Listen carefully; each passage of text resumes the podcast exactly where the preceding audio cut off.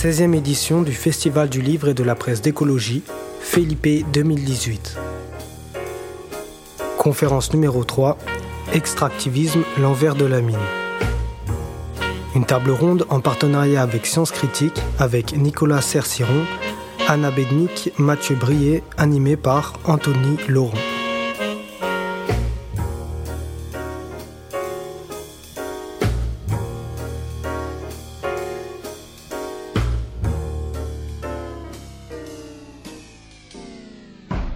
Il est 14 heures passées, on va commencer tranquillement cet après-midi euh, avec cette table ronde donc consacrée à l'extractivisme. Alors déjà merci d'être venu à cette table ronde que nous avons donc intitulée Extractivisme, l'envers de la mine. Donc je suis euh, Anthony Laurent, je suis le rédacteur en chef du site d'information et de réflexion critique participative sur les sciences qui s'appelle Sciences Critiques. Alors quelques mots d'introduction, vous m'entendez tous bien? Oui. Euh, alors, quelques mots d'introduction. Hein. Pourquoi l'envers de la mine? Pour, euh, pour deux raisons. La première, c'est qu'avec vous, donc pendant une heure et demie, cet après-midi, nous allons tenter de mettre en lumière hein, la face cachée, si ce n'est obscure, hein, de l'industrie minière, mais pas seulement de l'industrie minière, on le verra, également de ce qu'on appelle l'extractivisme au sens large, et d'autre part, hein, l'idée est de donner à voir les conditions insoutenables, voire infernales, dans lesquelles cette industrie, qui est la plus polluante du monde, surexploite les ressources naturelles au mépris des droits les plus élémentaires de la nature, mais aussi des populations locales et autochtones. Le 5 octobre dernier, le journal Le Monde publiait une tribune collective signée par plus de 100 scientifiques dénonçant le caractère destructeur pour l'environnement du projet controversé dite de la mine, dite de la montagne d'or en Guyane. Un méga projet, le plus grand que la France ait jamais connu, euh, précisent les scientifiques, qui ne rapportera quasiment rien à la Guyane, sinon en termes de pollution et d'impact environnemental, écrivent-ils.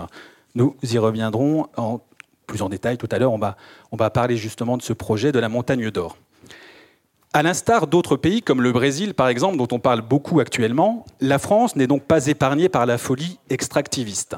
En réponse aux tensions croissantes sur les ressources mondiales, quelles qu'elles soient d'ailleurs, mais plus particulièrement euh, sur les métaux, Certains, parmi le personnel politique notamment, appellent de leur vœu un renouveau minier français qui se traduirait par l'ouverture de nouvelles mines en France, censément plus vertueuses que les mines exploitées dans les pays du Sud et les mines exploitées notamment en Chine. Sur le terrain, les résistances s'organisent en France, euh, que ce soit en Ariège par exemple, ou encore en Bretagne, comme dans le reste du monde. On, y reviendra également avec nos invités. Et euh, voilà, comme nous, comme nous le verrons également, citoyens, collectifs, associations, ONG se mobilisent depuis plusieurs années maintenant pour mettre en échec les méga projets miniers au cœur de conflits sociaux parfois violents. Alors, face à l'extractivisme forcené, que faire? Pourquoi dénoncer cette industrie extractive Et plus encore, l'extractivisme et le productivisme? Comment y résister Et peut-on même sortir euh, de l'extractivisme? La relocalisation des mines, tout comme le concept de mine responsable défendu par le gouvernement, représente-t-il des solutions à la hauteur des enjeux? Ou nous faut-il au contraire envisager une décroissance de notre consommation de ressources naturelles et d'énergie. C'est les questions et d'autres, bien sûr, que nous allons voir pendant une heure déjà avec vous dans un, dans un premier temps. Puis la demi-heure restante, je propose que nous vous laissions la parole pour des échanges et quelques questions. Donc nous avons le plaisir d'accueillir cet après-midi tout d'abord Anna Bednik, vous êtes euh, journaliste, Anna, et vous avez écrit Extractivisme, exploitation industrielle de la nature, logique, conséquences, résistance aux passagers clandestins en 2015. Nous accueillons également Nicolas Cerciron. Vous êtes ancien président du comité pour l'abolition des dettes illégitimes en France et vous êtes l'auteur du livre Dette et extractivisme, la résistible ascension d'un duo destructeur aux éditions Utopia. C'était en 2014. Et nous recevons également Mathieu Brier. Vous êtes membre de la revue itinérante d'enquête et de critique sociale Z et vous avez coécrit le livre Mauvaise mine, combattre l'industrie minière en France et dans le monde. Les amis, euh, aux éditions, pardon, les amis de Clark Kent, c'était euh, cette année. Le livre a paru cette année. Donc, euh, alors commençons, commençons dès à présent par une question qui est à peu près classique pour ce genre de, rendez-vous, c'est de définir déjà la notion, le terme qui nous, qui nous rassemble aujourd'hui. Alors, Anna peut-être, et peut-être Nicolas ensuite, comment vous définissez, vous, l'extractivisme? Bonjour. Euh, alors juste avant de, répondre à cette question, euh, je voudrais faire une petite demande aux gens présents dans la salle. J'ai vu que, tout à l'heure, il y avait des personnes qui filmaient. Et au fait, si c'est possible, j'aimerais bien que ça ne soit pas fait. Euh, parce que j'ai eu une petite expérience assez désagréable avec, euh, des, euh, captations d'intervention publique mises sur Internet et qui peuvent être utilisées contre nous, tout simplement. Voilà. Donc, si c'est possible, je vous remercie. Et euh, donc maintenant, pour, euh, pour répondre à cette question, euh, alors évidemment, il n'y a pas... Donc qu'est-ce, que l'extractivisme? Alors évidemment, il n'y a, pas, a pas une seule définition possible, on n'est pas du tout obligé de, de, d'en retenir qu'une seule. Mais, mais en même temps, c'est important de se mettre d'accord quand on utilise un terme, surtout un terme qui n'est pas... Euh, qui est encore relativement nouveau, euh, de, se mettre d'accord euh, sur ce qu'on entend par ce terme dans le cadre d'une conversation, d'un travail de recherche, etc. Alors, j'ai dit qu'on n'était pas obligé d'avoir une seule définition. Alors, effectivement, de l'extractivisme, il y en a déjà plusieurs. Il y a la définition la plus ancienne, donc, qui, qui a été popularisée surtout dans les années 80, qui, qui, nous vient du Brésil et donc qui désigne par extractivisme l'activité de collecte à des fins commerciales des, euh, produits, de la produits naturels non euh, cultivés, en grande partie les, euh, produits de la, forêt amazonienne, pardon, que ce soit le caoutchouc, les fibres, du bois, etc. etc. donc c'est cette activité qui a eu plutôt une bonne presse dans les années 80 parce qu'elle a été euh, associé à la défense de la forêt amazonienne par euh, ce qu'on a appelé les seringueros, les, les collecteurs de, caoutchouc, parmi lesquels euh, Chico Mendes. Peut-être que vous avez déjà entendu parler de cette personne. Et en même temps, bon, je ne vais, pas, détailler plus là-dessus, mais cette activité aussi plonge ses racines dans, dans le, le, cadre du commerce et d'exploitation coloniale, donc notamment du caoutchouc au Brésil. Ensuite, euh, deuxième définition, euh, ce qui est apparu plutôt dans les années 2000 euh, et plutôt en Amérique latine au sens large et plutôt hispanophone, donc pas du côté du Brésil, mais plutôt du côté des autres pays, qui s'inscrit dans une perspective de, la critique de l'échange inégal et donc de la critique du rôle des périphéries du capitalisme global dans lequel les pays latino-américains restent enfermés depuis l'époque des, colonies et donc, euh, euh, dans cette perspective-là, on définit l'extractivisme comme une euh, exploitation massive ou intense d'une ressource naturelle, majoritairement orientée, dirigée vers l'exportation, sous forme de matières premières non transformées ou très peu transformées. Donc voilà, c'est une définition qui qui d'ailleurs, euh, juste une petite précision, ne, parle, justement ne, renvoie pas uniquement aux métaux, euh, parce que, enfin aux métaux ou aux hydrocarbures, mais qui concerne toute forme de, ressources naturelles, et euh, donc qui situe au centre plutôt l'injustice économique. Donc là, voilà. Et puis la définition que je retiens pour ma part est beaucoup plus large. Et je parle d'extractivisme plus, de façon plus générale, comme dans de, l'accélération, de l'intensification actuelle de, l'exploitation industrielle des ressources naturelles, quelles qu'ils soient, que ce soit renouvelable ou, non renouvelable, et euh, disons euh, euh, qui fait que euh, que cette exploitation euh, est aujourd'hui un caractère euh, qu'on pourrait qualifier d'obsessionnel, un petit peu, un petit peu par analogie avec les mots comme productivisme, consumérisme, etc., avec lesquels par ailleurs ce, ce phénomène d'extractivisme est complètement en relation. Voilà, et puis euh, bah, je vais laisser la parole à Nicolas, sachant que, moi je trouve aussi tout à fait intéressant, intéressant ta démarche qui élargit encore plus et qu'effectivement l'extractivisme peut aussi être vu comme euh, toute, euh, toute, une façon d'être au monde.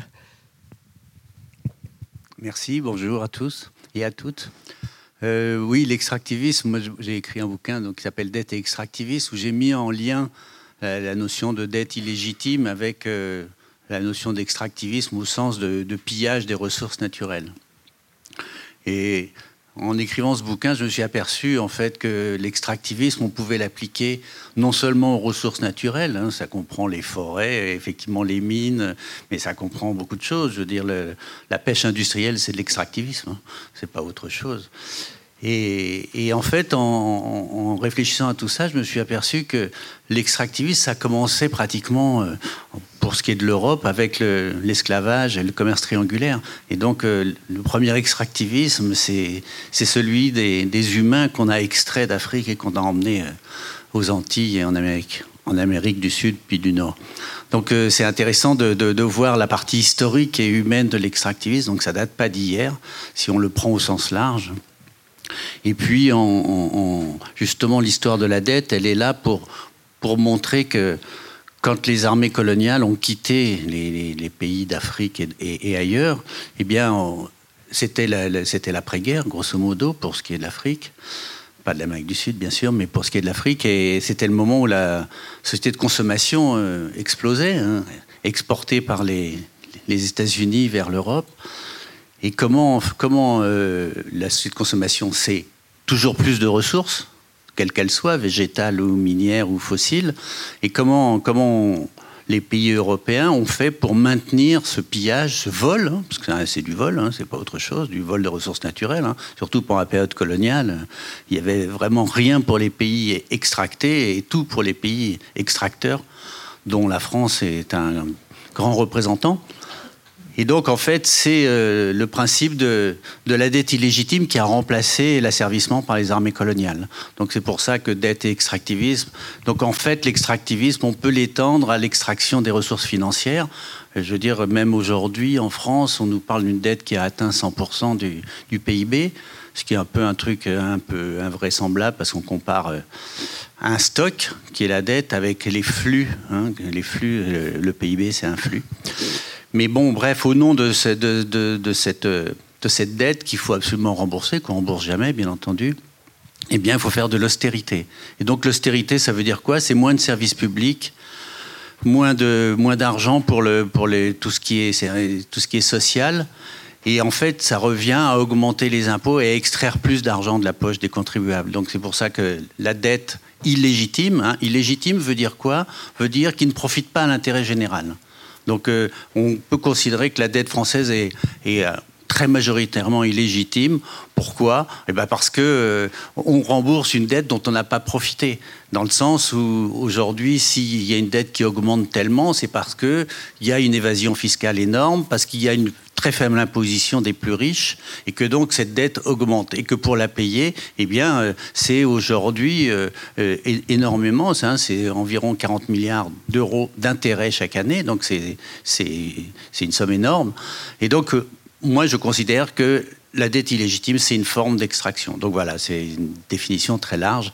Et tout à l'heure, je parlerai justement de choses qui ne sont pas la mine, mais qui sont de l'extraction. Voilà. Très bien. Merci. Peut-être Mathieu, oui, effectivement. Non, c'est bon. Non, L'idée maintenant est, effectivement de faire un état des lieux, de comprendre euh, qu'extrait-on, où, comment. Euh, voilà, Anna, peut-être. Euh, voilà, quel est l'état des lieux aujourd'hui? Et les logiques à l'œuvre Vaste question. Très vaste question. Plus il y a qui, quoi, comment, pourquoi et je ne sais plus quoi d'autre. Alors, je, enfin, je vais essayer de faire vite, mais euh, il y a quand même deux trois, deux, trois choses à poser qui, peut, qui, peuvent être importantes. Euh, alors, évidemment, ce n'est absolument pas nouveau. Nicolas parlait de la de la découverte avec des gros guillemets euh, de la conquête des, Amériques, mais on peut, on peut même remonter bien, bien, bien en amont. Euh, mais ce qu'on voit aujourd'hui, c'est vraiment un effet d'accélération. Donc, euh, je, vais peut-être donner juste quelques statistiques, euh, pas beaucoup, mais trois chiffres pour pouvoir la mesurer. on sait par exemple que le volume global de l'extraction, toute forme de ressources confondues, a été multiplié par 8 au XXe siècle. Et la population a quadruplé, donc c'est pas exactement la même chose. On sait aussi que l'extraction des métaux a doublé euh, au cours des 25 dernières années, que euh, plus de deux tiers de l'or extrait depuis sa découverte, c'est-à-dire il y a 6000 ans, l'a été au cours des 50 dernières années, etc., etc. Donc on va de plus en plus vite. en tout, on extrait aujourd'hui 70 milliards de tonnes de ressources diverses. Enfin, aujourd'hui, ça date un petit peu. Hein. mon bouquin est sorti en 2015, donc je j'ai pas, pas mis à jour les chiffres. Donc je pense que c'est déjà plus. Euh, on estime que le PNUE, donc le, programme des Nations Unies pour l'environnement, estime par exemple que si rien n'est fait, euh, d'ici 2050, on sera à 140 milliards de tonnes par an. Euh, et sachant que ces chiffres ne tiennent absolument pas compte de ce qu'on appelle l'extraction inutilisée, donc tout ce qui est laissé dans la nature, tout ce qui n'est pas intégré dans les circuits économiques. donc ça, c'est, j'ai peut-être arrêter là avec les statistiques. Euh, je crois que là, une, je ne sais plus si tu m'as posé la question, mais euh, l'idée, ce serait un petit peu de, savoir aussi où on en est en France, parce que euh, évidemment, on parle de, des pays du Sud, mais il n'y a pas que les pays du Sud, il y a aussi un retour de l'extractivisme, notamment minéral, dans les pays du Nord depuis quelques années. Et bien, en France, alors niveau hydrocarbures, donc on nous a bien expliqué il y a quelque temps euh, qu'on n'avait pas de pétrole, mais qu'on était censé avoir des idées, euh, même si ce n'était pas complètement vrai, parce que depuis les années 50, le pétrole était déjà exploité à toute petite échelle, évidemment, dans le bassin parisien et en Aquitaine. Euh, mais euh, voilà, donc vous avez certainement suivi cette histoire euh, des gaz et pétrole de schiste, donc hydrocarbures de roche-mer, donc schiste et aujourd'hui de couche aussi, qui est donc ce scandale qui a éclaté en 2011, enfin 2010-2011. Donc, et peut-être que vous êtes un petit peu familier avec cette histoire, mais en tout cas pour l'instant, les projets des industriels en la matière ont, été assez sensiblement ralentis par une opposition très franche de, euh, d'un grand nombre de collectifs euh, locaux. Euh, et je dis ralenti, pas arrêté, parce que c'est, plus un sursis que, enfin moi je le vois en tout cas comme ça, qu'une victoire. Et donc la fracturation hydraulique a été interdite, donc la seule technique rentable permettant d'accéder à ce, ce type de, de, gisement aujourd'hui a été interdite dès 2011.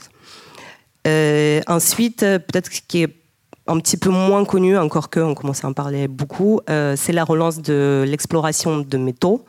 Euh, donc là aussi, euh, à partir de 2004, on croyait que la page était un petit peu tournée, c'est-à-dire que la dernière mine de grande mine de, métaux, donc or et arsenic, avait fermé ses portes en 2004. La dernière mine de charbon aussi. donc ça, c'était un petit peu, ça, semblait être terminé avec l'exploitation des métaux en France, sachant que la France a été euh, un grand pays minier. Donc il y a pas, évidemment, il y a, le, pillage des, colonies, mais il y a aussi le passé minier euh, de l'Hexagone.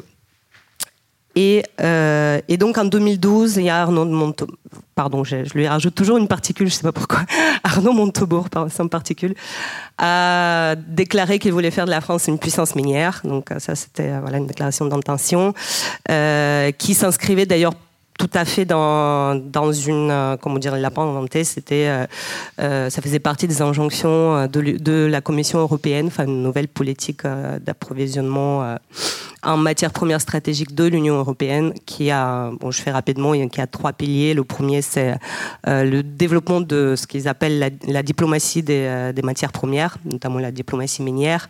Donc ça, c'est la poursuite du colonialisme enfin néocolonialisme, ça, ça, revient au même. Donc c'est s'assurer euh, assurer aux entreprises européennes un accès sûr aux ressources stratégiques dans les pays tiers. Donc ça c'est dit en toutes lettres. Le deuxième pilier c'est euh, le développement du potentiel local d'extraction. Donc c'est ce qui se passe en France depuis, depuis 2012. Euh, et donc le premier permis a été accordé en 2013 et ensuite, bah, ensuite il y a eu tout un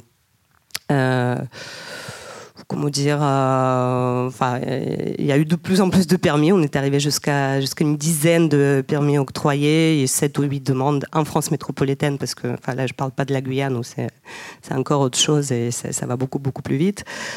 Et euh, donc ça aussi, je ne vais, euh, vais pas détailler, mais il y a 17 départements qui étaient concernés par, euh, par la relance de cette exploration. Il y a eu beaucoup de résistance. Aujourd'hui, c'est plutôt, en train de se calmer, au, sens où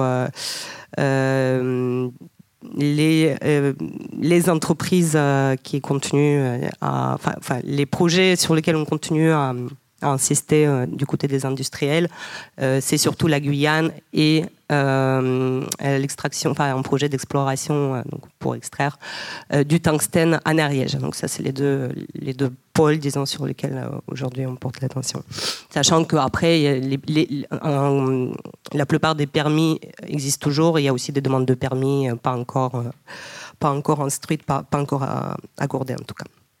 Alors ça, c'était juste pour l'état des lieux. Après, il y a les logiques. Est-ce que je fais tourner un petit peu peut-être euh, oui, oui, peut-être parler de la Guyane oui, oui, Alors j'avais aussi une question, euh, alors peut-être pour euh, vous, Mathieu.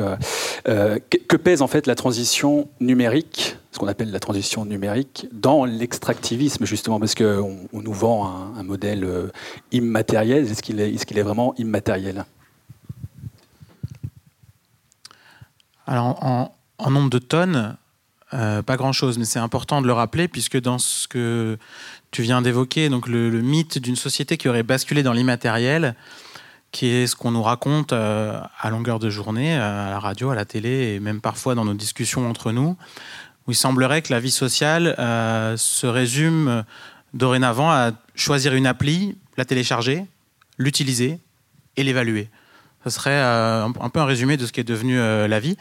Et en fait, ce qu'on constate, c'est que la consommation, c'est ce qu'a dit Anna tout à l'heure, mais je voudrais insister dessus, elle continue d'exploser.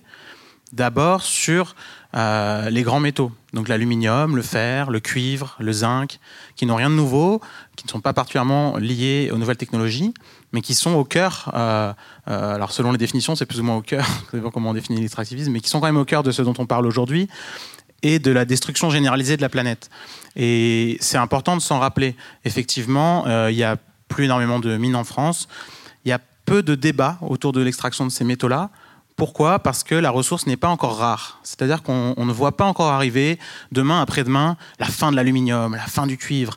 Donc ce n'est pas un sujet euh, qui est sexy. Et pourtant, euh, cette extraction-là, qui est en, milliards de tonnes, elle est au cœur du, mode de vie dans lequel on est, qui consiste à euh, toujours plus construire d'infrastructures, toujours plus euh, construire de nouveaux bâtiments prétendument écologiques plutôt que de rénover les anciens, euh, consommer toujours plus d'objets etc., etc. Et c'est là le premier cœur du problème dont il faut se rappeler. Et je rajouterai à la petite série de chiffres que tu as fait un qui est assez efficace, qui vient d'un chercheur qui s'appelle Philippe Biwix, qui dit que la génération qui arrive s'apprête à extraire autant de minerais que l'ensemble de l'humanité jusque-là. Donc ça vous donne une idée un peu de la, mesure et de la démesure dans laquelle on est.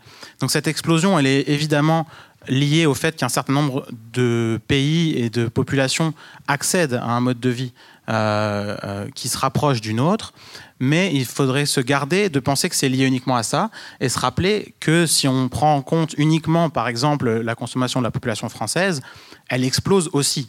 Donc euh, on est en train, nous-mêmes, sans parler de ce que font les autres, on est en train nous-mêmes euh, de euh, littéralement piller cette planète-là. Et, c'est une, voilà, tu l'as dit, l'industrie la plus polluante au monde, mais aussi le levier, c'est-à-dire que sans extraire, derrière, c'est en commençant par extraire qu'on va avoir derrière toutes, toutes les autres pollutions liées non seulement au fait de sortir le métal, mais ensuite de le transformer, de le transporter à travers le monde d'en faire des objets, de les acheter, etc. Euh, donc euh, voilà, ça c'est vraiment important à garder en tête. Ceci dit, euh, on a également le volet nouvelles technologies qui est intéressant.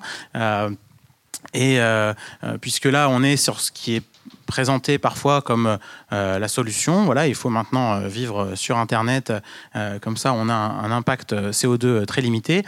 Et pourtant, on constate que tous les objets de cette révolution technologique, euh, donc les smartphones, mais aussi les batteries pour les véhicules électriques, euh, mais aussi les éoliennes, nécessitent des métaux qui n'étaient pas exploités euh, avant il y a quelques décennies.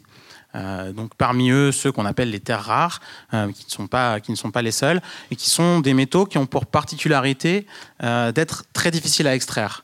je ne sais pas si on aura le temps aujourd'hui de détailler les modes d'extraction, mais euh, en gros, quels que soient les métaux, on va euh, systématiquement sortir 10 fois plus, 100 fois plus, parfois 1000 fois plus, voire 10 000 fois plus de roches que ce qu'on va utiliser à la fin.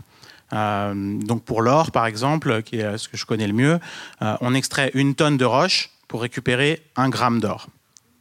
Donc 1000 kilos pour un gramme, voilà. et pour les terres rares, c'est encore plus. et c'est pour ça qu'on les appelle euh, rares. Elles ne sont pas particulièrement euh, rares, mais elles sont très difficiles à extraire. Et elles sont également très imbriquées les unes aux autres et à différents composants sous la terre, ce qui implique pour les récupérer et en faire quelque chose d'utilisable pour fabriquer par exemple un smartphone, un traitement chimique et mécanique très lourd et très polluant. voilà. Et ce qui est encore plus inquiétant, c'est que plus les technologies vont être euh, performantes, puisqu'on est en ce moment dans un, boom de la performance des nouvelles technologies, notamment sur les batteries électriques, qui permettent aux industriels de nous promettre euh, d'ici 10 ou 20 ans euh, l'arrêt, par exemple, de l'exploitation du pétrole, du gasoil pour nos voitures, parce qu'on va pouvoir passer à l'électrique. Pourquoi? Parce qu'ils sont en train de concevoir des batteries qui sont plus performantes. Chaque fois qu'une batterie est plus performante, ça veut dire qu'elle a plus de terres rares en elle-même. Et on a un chercheur qui a calculé le fait que d'ici quelques années, euh, euh, lorsque les voitures électriques seront à maturité, en quelque sorte, et réellement compétitives par rapport aux voitures qu'on utilise actuellement, euh, elles auront un coût écologique, si on prend en compte leur conception et leur utilisation, qui sera équivalent, voire pire, à celui des voitures qu'on utilise pour l'instant, à cause de ça, à cause du coût écologique, de la conception d'une batterie qui nécessite d'aller chercher des terres rares, donc de polluer. Aujourd'hui, ça se passe principalement en Chine. Mais ça a vocation à pouvoir être euh, partout ailleurs en fonction de l'évolution de, des jeux géopolitiques et économiques. Donc pour construire cette, euh, cette batterie-là, c'est une pollution énorme et ils ont généralement une durée de vie assez limitée. on parle d'objets qui, même sans particulièrement de, de mauvaise foi et d'obsolescence programmée, sont sur une durée de vie de 10 à 20 ans. donc c'est totalement incompatible avec l'idée de se faire voilà, un parc de voitures une bonne fois pour toutes, par exemple, et puis de, de le garder pour les 100 prochaines années. Donc voilà, quelques mots sur ça. Oui, merci. Il me semble que l'industrie de l'armement aussi est particulièrement consommateur de, métaux. Elle le sera amenée de plus en plus. Oui, également. Euh, là aussi, c'est un peu pareil. Les, les, grands métaux euh, bah, sont indispensables. On s'imagine, euh, enfin dès qu'on s'imagine des, tanks ou des obus, c'est en, métal, mais ils sont également consommateurs effectivement d'alliages complexes. Et on a une partie de la recherche qui euh, qui vise à avoir des, voilà, des armes toujours plus performantes, euh, qui font toujours plus mal et qui utilisent toujours plus de métaux et d'alliages complexes. Euh, qui, enfin voilà, c'est un peu les mêmes dynamiques que sur les nouvelles technologies, effectivement. Mmh. D'accord. Anna, peut-être pour, pour compléter? oui, beaucoup de choses qui ont été dites. Moi, je, je dirais, enfin, en complément à ce que Mathieu vient de dire, euh, ce qu'il faut retenir, c'est qu'il n'y a pas de transition en termes d'extraction de, ressources, que ce soit d'ailleurs les, euh, vecteurs d'énergie ou d'autres types de ressources. Euh, quand on regarde l'histoire, en fait, il n'y a pas eu de transition énergétique entre le pétrole et le charbon. L'économie a été pétrolésée, mais on n'a jamais extrait autant de charbon qu'aujourd'hui. On continue d'extraire de plus en plus. Et c'est la même chose qui se passe en matière de, des métaux, en matière de, l'ensemble des ressources euh, naturelles euh, en général.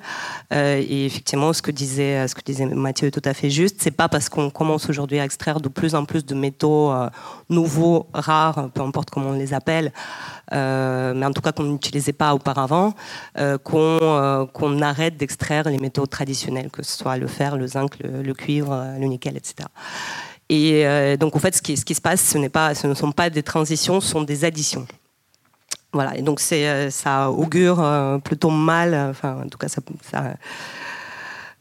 comment dire, il est fort à parier que la même chose se produise avec ce qu'on appelle aujourd'hui les énergies décarbonées, qui rajoutent la pression euh, qui est jusqu'à jusqu'à maintenant pesé surtout sur les hydrocarbures, sur d'autres types de ressources, dont les métaux.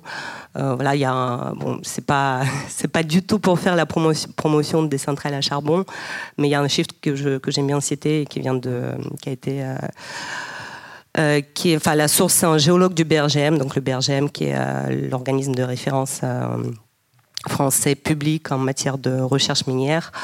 Et ce, qu'il, ce que disait cette personne, c'est que pour un kilowattheure d'électricité générée au moyen d'une éolienne, il faut euh, 10 fois plus euh, d'acier et de béton et 20 fois plus d'aluminium et de cuivre euh, qu'avec une centrale à charbon. Donc euh, voilà, c'est juste pour donner un petit peu. C'est pas pour dire, que c'est mieux, moins bien, c'est pour dire que, au fait, ce qu'il faut voir, c'est l'ensemble.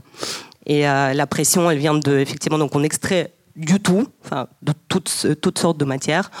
Euh, on extrait de plus en plus de matières différentes. Euh, on sait par exemple que pour les métaux, aujourd'hui, on a une soixantaine de métaux de grande utilisation, enfin grands métaux, enfin extraits en grande quantité, alors qu'il euh, y a 30 ans, on n'en extrayait qu'une vingtaine. Donc ça, on va aussi de plus en plus vite à ce niveau-là. Et, on extrait toutes ces matières pour produire de plus en plus de tout aussi. Ça, c'est déjà été bien, bien, bien expliqué par Mathieu. Et peut-être quelques compléments sur euh, donc qui, euh, pardon quoi, pourquoi, comment. Euh, donc ce qui va aussi avec avec ce qui a été exposé tout à l'heure, c'est-à-dire la difficulté accrue d'accès à ces ressources. eh bien, on, va donc recourir à des, technologies plus invasives, plus potentiellement dangereuses pour, euh, pour extraire des ressources qui sont de plus en plus faiblement concentrées. C'est le cas avec euh, ce qu'on appelle les hydrocarbures non conventionnels, que ce soit le gaz, le pétrole de schiste, le offshore profond, les, les sables bitumineux, etc. Donc on va utiliser vraiment de, euh, de très gros moyens pour accéder à de toutes petites quantités de ressources disséminées dans ce qu'on appelle la roche-mer notamment. C'est le cas avec les métaux, donc ça Mathieu l'a déjà dit. Euh, c'est le cas aussi avec l'agriculture. Ça, je pense que c'est Nicolas, tu, te feras un plaisir de détailler ça. Et, euh, donc, euh, en général, ce qu'on voit aussi, c'est qu'on va aller chercher ces ressources de plus en plus loin, de plus en plus en profondeur, dans les hauteurs. Euh, dans les mers. Même on parle aujourd'hui d'aller les chercher dans l'espace. Bon, pour l'instant, c'est pas, c'est plutôt, euh, plutôt un petit peu, euh, comment dire, anecdotique. Mais il y a déjà des startups qui se forment pour pour explorer ces, ces possibilités. on accède dans des endroits qui n'étaient pas accessibles autrefois et qui étaient, disons, protégés par leur géographie. Mais aujourd'hui, on a appris comment, comment aller jusqu'à là. Et on, on va même chercher ces ressources sur des territoires qui se croyaient à l'abri parce qu'ils se trouvaient dans des zones particulièrement riches ou euh, touristiques, etc. Donc au fait, au final, il y a très peu d'endroits qui restent encore un petit peu protégés. Bon, il y a les villes. Effectivement, on va pas, on va certainement pas creuser euh, une mine sous la Tour Eiffel. Enfin, pour l'instant, en tout cas. Euh, encore que, par exemple, au Pérou, c'est déjà arrivé qu'on déplace une ville de 80 000 habitants pour euh, élargir, enfin pour laisser la place à une mine. Donc bon, on ne sait jamais. Et euh, donc, euh, j'essaie d'accélérer un petit peu. Donc, pour rester rentable, on va les entreprises qui cherchent la rentabilité donc, vont euh, aller vers une forme de gigantisme. Donc les exploitations seront de plus en plus grandes. Ça, c'est quand c'est possible, en fonction de gisements, de type de, ressources recherchées. Ou de l'autre côté, on va euh, multiplier des petites exploitations. Enfin, ça, c'est par exemple le cas pour, pour euh, tout ce qui est gaz et pétrole de schiste. Donc là, euh, vous avez certainement déjà vu ces images de campagne euh, de la Pennsylvanie, par exemple, complètement criblées de puits de forage. Donc là, la densité, c'est de 1 à 2 euh, puits par kilomètre carré. Et bon, quelle que soit la forme, le résultat c'est le même, c'est de moins en moins, enfin une emprise en surface de plus en plus importante et de moins en moins de, euh, d'espace. On peut vivre tout simplement sans être touché par, ces, par, les conséquences de toutes ces activités. Et évidemment, il ne faut pas, je dirais, s'arrêter non plus au sol, au sol extractivisme, la seule euh, exploitation des ressources naturelles, parce que justement, euh, aussi bien l'extractivisme, c'est le premier maillon des chaînes euh, opérationnelles, chaînes de production globale. Donc on ne peut pas produire sans extraire, on ne peut pas vendre sans produire, etc., etc. Mais au fait concrètement sur les territoires, c'est aussi euh, c'est aussi ce qu'on voit. Enfin, en fait, euh, les zones dédiées à l'extraction vont jouxter les axes de transport qui, vont transporter ces matières jusqu'au port, ou, gare, port, aéroport, etc. Euh, qui, euh, qui vont euh, juste à côté, on va trouver une zone, à côté ou pas d'ailleurs, ça dépend.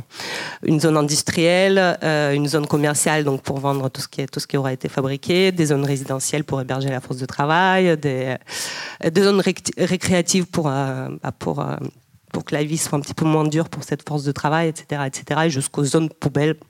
Voilà, enfin, c'est un tableau un petit peu, un petit peu noir, mais c'est euh, c'est à mon sens le plus grave. C'est-à-dire qu'on euh, peut, on peut détailler chaque type de pollution, secteur par secteur, matière par matière. On peut, on peut en parler beaucoup et c'est important. Euh, mais je pense qu'il faut vraiment, on, a tout à gagner à percevoir, disons, le problème de façon la plus globale possible. Et, et cette façon-là, c'est de se rendre bien compte que bah, qu'on est en train de zonifier toute la planète en la divisant dans des, en zones dédiées à des fonctions économiques. Voilà, est-ce que c'est la vie qu'on veut? Peut-être euh, pour compléter ce que vous dites, je crois qu'on a, a, atteint un record euh, il y a quelques jours de, de, la production de barils de pétrole. Je crois qu'on est arrivé à 100 millions de barils euh, en une journée. Donc ça illustre, parmi d'autres chiffres, qu'on n'a on pas fini encore avec l'extraction du pétrole en tout cas. Nicolas, vous vouliez réagir oui moi, je voudrais continuer un petit peu dans, ce sens de, la folie. C'est-à-dire qu'aujourd'hui, on construit des éoliennes qui impliquent beaucoup de métaux, etc., comme ça a été dit.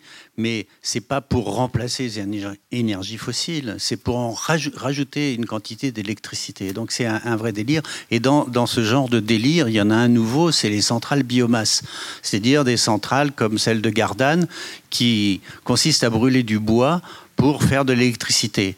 Or, ce qui est infernal là-dedans, c'est que cette électricité qui est produite est, produite avec des subventions de nous, euh, consommateurs d'électricité, au titre de la neutralité carbone.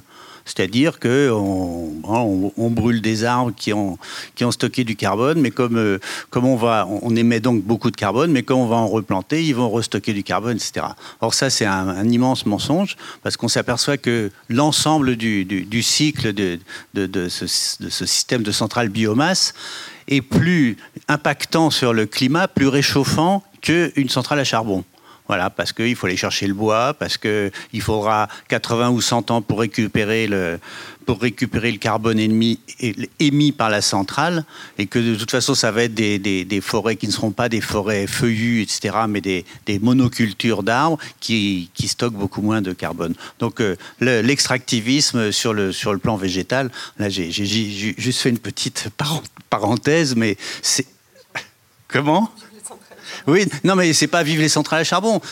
Il n'y a pas d'autre solution qu'une diminution de notre consommation d'énergie. Mais le capitalisme, l'énergie, c'est le sang du capitalisme, donc il veut toujours en avoir plus et il réussit très bien pour le moment. Donc il réussit à réchauffer fantastiquement. Voilà. Vous avez le micro. Alors l'extractivisme, pour vous, c'est pas uniquement l'industrie minière, justement, c'est beaucoup plus vaste que ça. Est-ce que vous pouvez nous en dire un peu plus? Voilà. Donc euh, moi, j'ai essayé de développer euh, sur le plan de l'extractivisme toute la, la question de l'agroalimentaire industriel. C'est-à-dire que l'agriculture industrielle, c'est quelque chose qui nous paraît tout à fait euh, sensé. Hein. On met des gros tracteurs à la place des paysans, c'est formidable. Comme ça, euh, les, anciens paysans peuvent aller travailler dans les usines. S'il y a du boulot, là, il n'y en a plus, mais bon. Et en fait, cette agriculture-là, n'était pas du tout euh, évidente. Elle n'est pas du tout évidente. On a l'impression que, euh, voilà, on nous dit euh, cette agriculture-là, elle est formidable, elle va nourrir la planète. Tout ça, c'est des, des, des, mensonges absolus. Cette agriculture industrielle, elle est purement extractiviste. C'est-à-dire que pour fonctionner, il faut extraire de la potasse, il faut extraire du phosphate, construire des usines pour transformer ce phosphate brut en, engrais phosphatique ou phosphaté, je ne sais plus comment on dit. Et, c'est, moi, j'ai visité une usine au Maroc et donc on construit à côté une centrale à charbon pour faire l'électricité, pour transformer le phosphate. Donc euh, c'est pas du tout euh, simple comme ça. Et puis euh, pour faire des engrais, on utilise du gaz. Pour faire des engrais azotés, on utilise du pétrole. Pour faire des, des pesticides, on utilise du pétrole. Pour faire tourner les machines, on utilise du pétrole. Hein. donc ça, c'est des extractions minières ou fossiles qui sont absolument énormes. Mais en fait, cette agriculture-là, en plus, elle, va, elle va dans les champs avec des gros engins et elle tue la matière organique des sols. La matière organique des sols, c'est du carbone. Donc on émet le carbone puisqu'on détruit on détruit, on fait des terres mortes, hein, des, terres vivantes, on en fait des terres mortes, bien sûr, à coup d'insecticides, de fongicides, de tout ce qu'on veut, on tue à cause de, des gros tracteurs, etc. Et donc, on émet beaucoup de CO2. je ne parle même pas du méthane émis par l'agriculture, par les, élevages. Et donc, cette agriculture-là, c'est une folie absolue. Et pourquoi cette folie existe? C'est ça qui est intéressant de comprendre. Elle n'existe que pour nous faire bouffer de la viande et du lait et des yaourts pour simplifier. Elle n'existe que pour ça. 70 à 80% des terres actuelles qui sont consacrées à l'agriculture sont dédiées à la viande, que ce soit sous forme de soja, que ce soit sous forme de pâturage, de, grains, de tout ce que tout qu'on veut. Hein, la France est le, troisième importateur, non l'Europe, je crois, de, soja. Je ne sais plus, avant ou après la Chine. Mais enfin bon, tout le soja produit au Brésil, en Argentine, etc. Il est pour nous pour augmenter notre capacité de faire des animaux d'élevage et d'abattoir. Et donc, donc on, est, on est directement, enfin on est, le système agricole tel qu'il est, qui, veut nous faire manger de la viande et du lait, il est responsable de la déforestation de l'Amazonie, de tout un tas de, choses. Et, ça, c'est l'amont, mais l'aval, c'est une, une une, pure catastrophe. C'est-à-dire entre la, destruction des, sols, c'est-à-dire de, la fertilité naturelle des sols, donc plus ils sont détruits, plus il faudra mettre d'engrais, de, et plus on met d'engrais, plus les plantes sont malades parce qu'elles elles, ne peuvent pas trouver dans le sol puisqu'il n'y a plus rien de quoi soigner, et plus on mettra de pesticides. Donc diviser par deux la quantité de pesticides dans un système tel qu'il est, c'est juste du délire, ce n'est absolument pas possible. Soit on change complètement de braquet, soit on continue à avoir des tracteurs de plus en plus gros, des fermes de plus en plus grandes, et on, est complètement contraint par ces monocultures à extraire tous, à extraire de plus en plus, à polluer de plus en plus. Voilà. Et c'est vraiment important de comprendre que cette agriculture-là n'existe que pour la viande et le lait. Et pourquoi? Ben, Parce qu'évidemment, c'est beaucoup plus euh, financièrement intéressant de vendre des pizzas euh, congelées avec de la viande, du, porc et tout un tas de trucs, de, vendre tout un tas de choses comme ça, euh, qui sont des produits sophistiqués que de vendre bah, du blé euh, juste à faire cuire ou, n'importe quelle céréale ou des lentilles et des pois cassés, etc. Alors que les, protéines végétales sont bien, bien, bien plus intéressantes à la limite pour notre santé que de se bourrer de viande. C'est juste un délire, ça nous rend malade, ça rend malade la planète, etc. Mais effectivement, à partir du moment où on comprend que l'agriculture industrielle n'est pas là pour nourrir le monde, mais bien, au contraire pour nous nourrir, pour nourrir les profits des actionnaires, les actionnaires, ça peut être les banques, les, fabricants, de, etc., de pesticides, d'engrais, de machines, etc. Et puis en aval, c'est énorme tout ce qu'il y a. Il y a toutes les industries de transformation. Vous avez vu que Lactalis est devenu une des grandes fortunes mondiales pendant que les éleveurs sont en train de faire faillite. Quoi. Donc c'est intéressant de, comprendre ça. Donc c'est vraiment un, lobby absolument colossal. Voilà. Et pour, pour conclure là-dessus, conclure pour, aller au, bout de ça, il faut vraiment comprendre qu'aujourd'hui, cette agriculture-là n'est pas faite pour nourrir le monde. Pourquoi? Puisque 75% des habitants de la planète, grosso modo, hein, je dis grosso modo, sont nourris par l'agriculture vivrière et familiale. Donc celles qui utilisent quasiment pas de, semences brevetées, pas d'engrais, peu de pesticides, etc. Rien de, ou, pas grand-chose de tout ça sur 25% de la surface agricole. Donc euh, tout, ça pour dire qu'on est dans un délire et que ces gens-là ne réchauffent pas.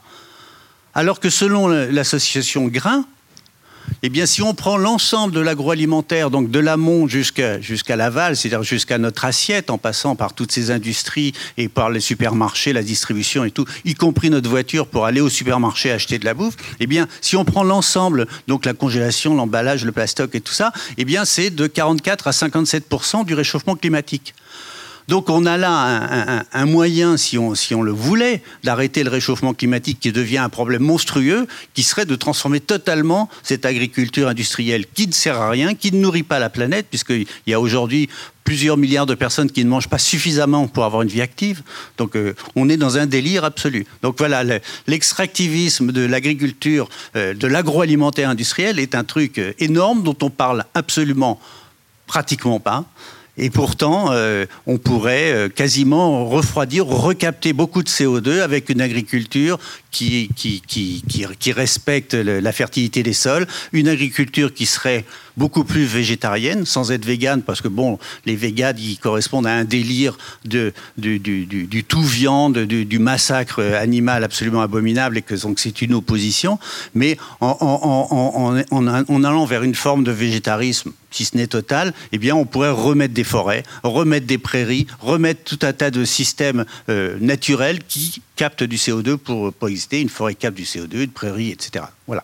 Merci. Euh, alors le temps tourne évidemment. Euh, peut-être la revue Z est allée en Guyane, justement, pour enquêter sur place, notamment euh, concernant le projet de la montagne d'or. Est-ce que vous pouvez nous dire ce que vous avez vu, voilà, notamment concernant les, conséquences et environnementales, et sanitaires, sociales, politiques, culturelles que ce projet a localement? Ouais, on est sur un extractivisme à l'ancienne. Parce que là, on a évoqué pas mal de, formes nouvelles ou de définitions élargies. Euh, là, on est sur du bon vieux pillage des ressources, tranquille, euh, par une multinationale, avec une taxation par l'État euh, qui est dérisoire. donc l'extractivisme à l'ancienne, ça montre bien là aussi comment les formes de domination ont plus tendance à s'accumuler euh, qu'à disparaître malheureusement et que euh, euh, voilà le fait que des nouveaux modèles arrivent et toute l'analyse que tu viens de proposer de l'agro-industrie n'enlève pas que continue à côté et ça peut parfois les personnes qui ont des billes financières là-dedans peuvent faire un peu de tout hein, ils s'achètent un portefeuille je vais me prendre un peu d'agro d'agro-industrie un petit peu de nouvelles technologies et puis un petit peu d'or. Et donc voilà, ça continue, ça s'additionne et ça fait autant de, de terrain où lutter. Donc la Guyane est un, endroit qui connaît une exploitation de l'or depuis des centaines d'années, mais qui n'est jamais arrivé au stade industriel. Donc euh, il y a une exploitation euh, euh, assez grande, on n'aura pas le temps malheureusement d'en parler aujourd'hui, mais je vous invite à, lire la revue pour découvrir ça, qui, se chiffre quand même en tonnes d'or par des milliers de personnes qui font l'exploitation artisanale, qui est aussi très polluante dans la forêt, mais c'est pas la même chose que les gigamines qui recouvre une bonne partie du territoire, des territoires voisins de la Guyane, euh, mais aussi de l'Afrique de l'Ouest, puisqu'on est sur une zone géologique qui est commune au plateau des Guyanes et à une partie de l'Afrique de l'Ouest, qui a pour particularité d'avoir une assez forte concentration en or dans son sous-sol.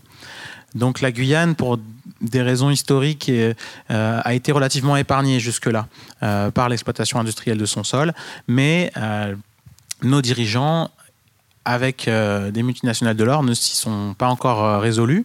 Et donc on a un projet euh, qui est en cours depuis maintenant une quinzaine d'années. C'est assez long, hein, le temps de faire les études techniques, d'arriver à avoir un dossier assez peaufiné. Pourquoi on en parle aujourd'hui? Parce qu'ils arrivent à peu près de leur côté à un côté opérationnel. C'est-à-dire qu'ils commencent à se sentir prêts d'ici quelques mois à commencer à creuser. Donc de quoi on parle? C'est un trou qui devrait faire 150 stades de foot à peu près. Donc vous imaginez, euh, vous allez au foot le dimanche matin, euh, vous êtes à l'entrée du premier terrain, il y en a 150 comme ça euh, qui vont être creusés sur plusieurs centaines de mètres de profondeur. donc c'est quelque chose qui existe de par le monde, hein, c'est pas du tout inédit. Le projet qu'on va avoir en Guyane, il est dans la norme de ce qu'on appelle les gigamines. Ça va pas être le plus grand du monde, il y a, autrement, il y a pire, etc. Mais pour la France, ça serait, euh, ça serait inédit. Donc voilà, le cœur du truc, c'est un trou, comme je disais, de plusieurs centaines de mètres de profondeur, dont euh, va être extrait l'intégralité de la roche euh, pour balancer du cyanure dessus. Je vais faire très vite. Hein. Je vous invite là aussi à, lire euh, euh, le livre d'Anna et le nôtre euh, pour avoir plus de détails. Balancer du cyanure dessus afin de récupérer un petit peu d'or qui va être en grande partie remis sous, sous sol par le biais du stockage dans des banques centrales, puisqu'encore aujourd'hui, une bonne part de l'or qui est extrait et en fait acheté sur le marché de l'or est stocké, puisque un certain nombre de gens en fait se disent que le jour où, tout explosera, euh, on s'en remettra probablement à l'or pour recommencer. Euh, donc il vaut mieux en avoir dans les coffres. Une autre partie est pour la bijouterie et euh, une toute petite partie sert à la médecine et effectivement aux nouvelles technologies, mais c'est assez, c'est assez dérisoire. de cette activité-là va découler la création de millions de mètres cubes de déchets. Donc, je vous disais tout à l'heure qu'il faut extraire une tonne pour avoir un gramme. Bah, cette tonne-là, elle devient du déchet qui va être euh, extrêmement dangereux. Donc, euh, sur la question des impacts, je vais me concentrer euh, uniquement sur cette question de, des, accidents, des ruptures de digues. Il y en a énormément d'autres. Là aussi, voilà, je vous invite à aller voir là où, là où est l'information pour découvrir les différents impacts. On aurait pu faire une heure sur les impacts de la mine. Hein. Mais juste un mot donc sur les ruptures de digues. donc, il faut s'imaginer, on creuse donc ces 150 terrains de foot, on en extrait quelques tonnes d'or. Il reste tout le reste, dont une bonne part euh, est cyanurée, puisqu'on a dû jeter du cyanure dessus pour en faire ressortir l'or. Donc, qu'est-ce qu'on fait? On creuse à côté un autre trou dans lequel on va mettre tout ça. On va tout stocker, puisque ben, on ne sait pas quoi en faire. Euh, il n'y a aucun moyen en fait euh, de, les, détruire, de les faire disparaître. Ils sont là. Et donc, on va les stocker ici. à peu près pour l'éternité en fait. Donc, et ensuite, en gros, d'un point de vue un peu cynique, on attend que, ça pète, puisque les digues sont plus ou moins bien faites selon les fois. C'est plus ou moins du foutage de gueule. Euh, dans ce cas-là, il y a un certain nombre euh, de garanties qui sont données, que les méthodes qui vont être utilisées ne sont pas les pires, ne sont pas les plus ridicules. Pour autant, euh, ce qui se passe très fréquemment, on a eu une, cinquantaine d'accidents majeurs ces dix dernières années dans le monde, hein, donc c'est pas exceptionnel, c'est que pour une raison ou une autre, la digue cède, et donc à ce moment-là, les millions de mètres cubes de déchets s'écoulent euh, sur le bassin versant. Il faut savoir que géologiquement, l'or se situe souvent dans les hauteurs. Euh, donc, euh, très souvent, à ce moment-là, où la digue cède, soit parce qu'il y a eu trop de pluie, soit parce que ça a été vraiment mal conçu, soit parce qu'il y a un léger déplacement sismique qui fragilise l'édifice. Il y a énormément de raisons différentes. C'est assez difficile à prévoir sur des dizaines d'années ça cède. Et à ce moment-là, donc, ça se répand sur toute la vallée. Donc, en Guyane, euh, on est effectivement en haut d'une montagne. Donc, euh, les promoteurs de la mine mettent beaucoup en avant que la mine ne sera pas sur un site habité, ce qui est vrai. Il n'y aura pas, dans un premier temps, de déplacement de village euh, pour créer cette mine. Par contre, si ça pète et que les bouts se déversent, il y a énormément d'habitants en dessous, à quelques dizaines de kilomètres. C'est ce qui s'est passé en 2015 au Brésil. Voilà, c'est ce qui s'est passé au Brésil. C'est un des exemples, donc je le répète, c'est loin d'être le seul. Il y a eu une cinquantaine d'accidents euh, majeurs sur, euh, sur 10 ans, mais effectivement, au Brésil, on a eu comme ça une digue qui a cédé. Et le seul élément que je vous donnerai, c'est que ça a été surnommé par les médias brésiliens quand je parle des médias brésiliens, je ne parle pas de gens comme nous trois euh, qui sont ultra minoritaires dans leur pays, mais je parle d'équivalents du Monde, Libération, les grands journaux brésiliens ont appelé cet événement le Fukushima brésilien. Donc ça vous donne un peu une idée de l'ampleur de la chose. C'est toute forme de vie qui est éteinte sur des centaines de kilomètres euh, linéaires avec l'arrivée de ces bouts-là. Euh, donc fort heureusement, il y a peu d'humains euh, qui euh, attendent au milieu du fleuve que les bouts arrivent. par contre, il y a tous les animaux qui sont là, toute la faune qui est morte. L'eau n'est plus potable, donc ça veut dire plus d'eau potable pour des centaines de milliers de personnes, le temps de restaurer un accès à l'eau, etc., etc. voilà, donc c'est ça les risques. ce projet est en cours d'autorisation. C'est un peu un entrelac administratif. Hein. Le code minier, il y a énormément d'autorisations à, obtenir. Ce qui est plutôt bon pour la mobilisation, ça veut dire qu'à tout moment, on peut les faire reculer. En gros, l'État français, ils sont favorables au projet. Donc, euh, tant que tout se passe comme prévu, qu'il n'y a pas une grosse mobilisation, les autorisations sont données les unes après les autres. Ils regardent vaguement les dossiers qui sont envoyés. C'est à chaque fois des centaines de pages de blabla, comment on va faire, etc. Ils donnent les autorisations.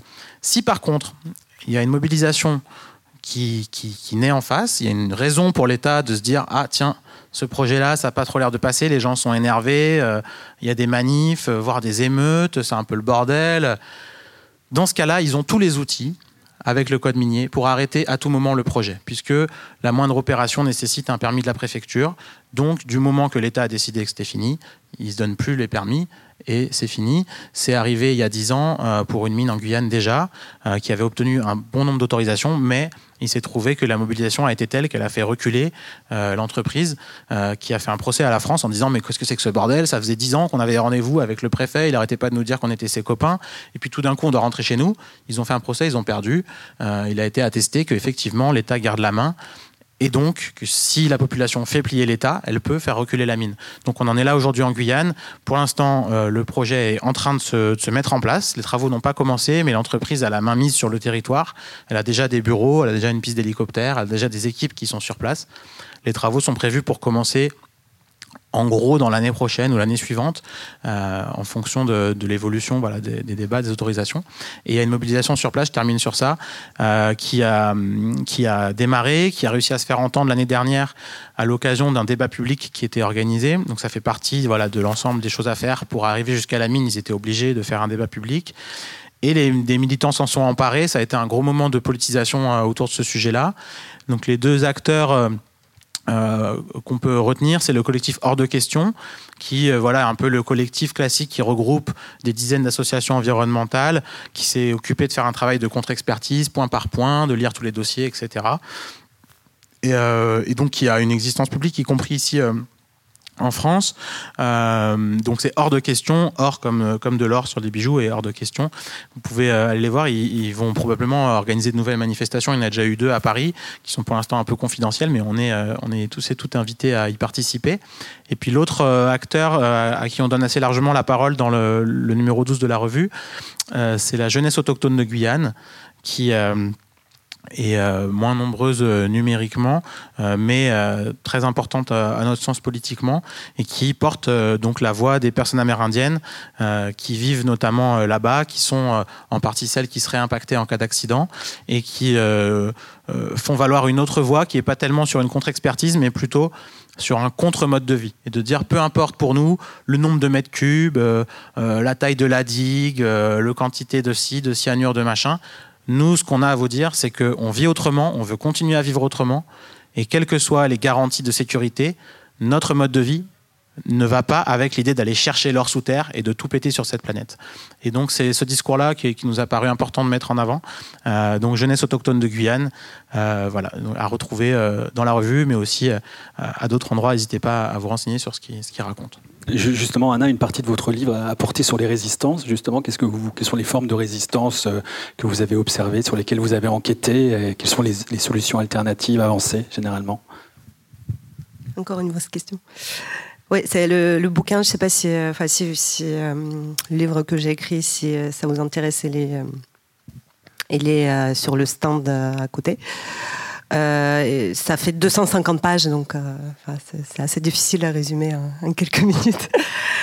alors les résistances, évidemment, moi par ailleurs, mon intérêt pour le sujet est parti des résistances, c'est-à-dire que c'est parce qu'il y a des gens qui résistaient que euh, j'ai décidé de me pencher un petit peu sur cette question et de faire tout ce travail de recherche que j'ai fini par faire.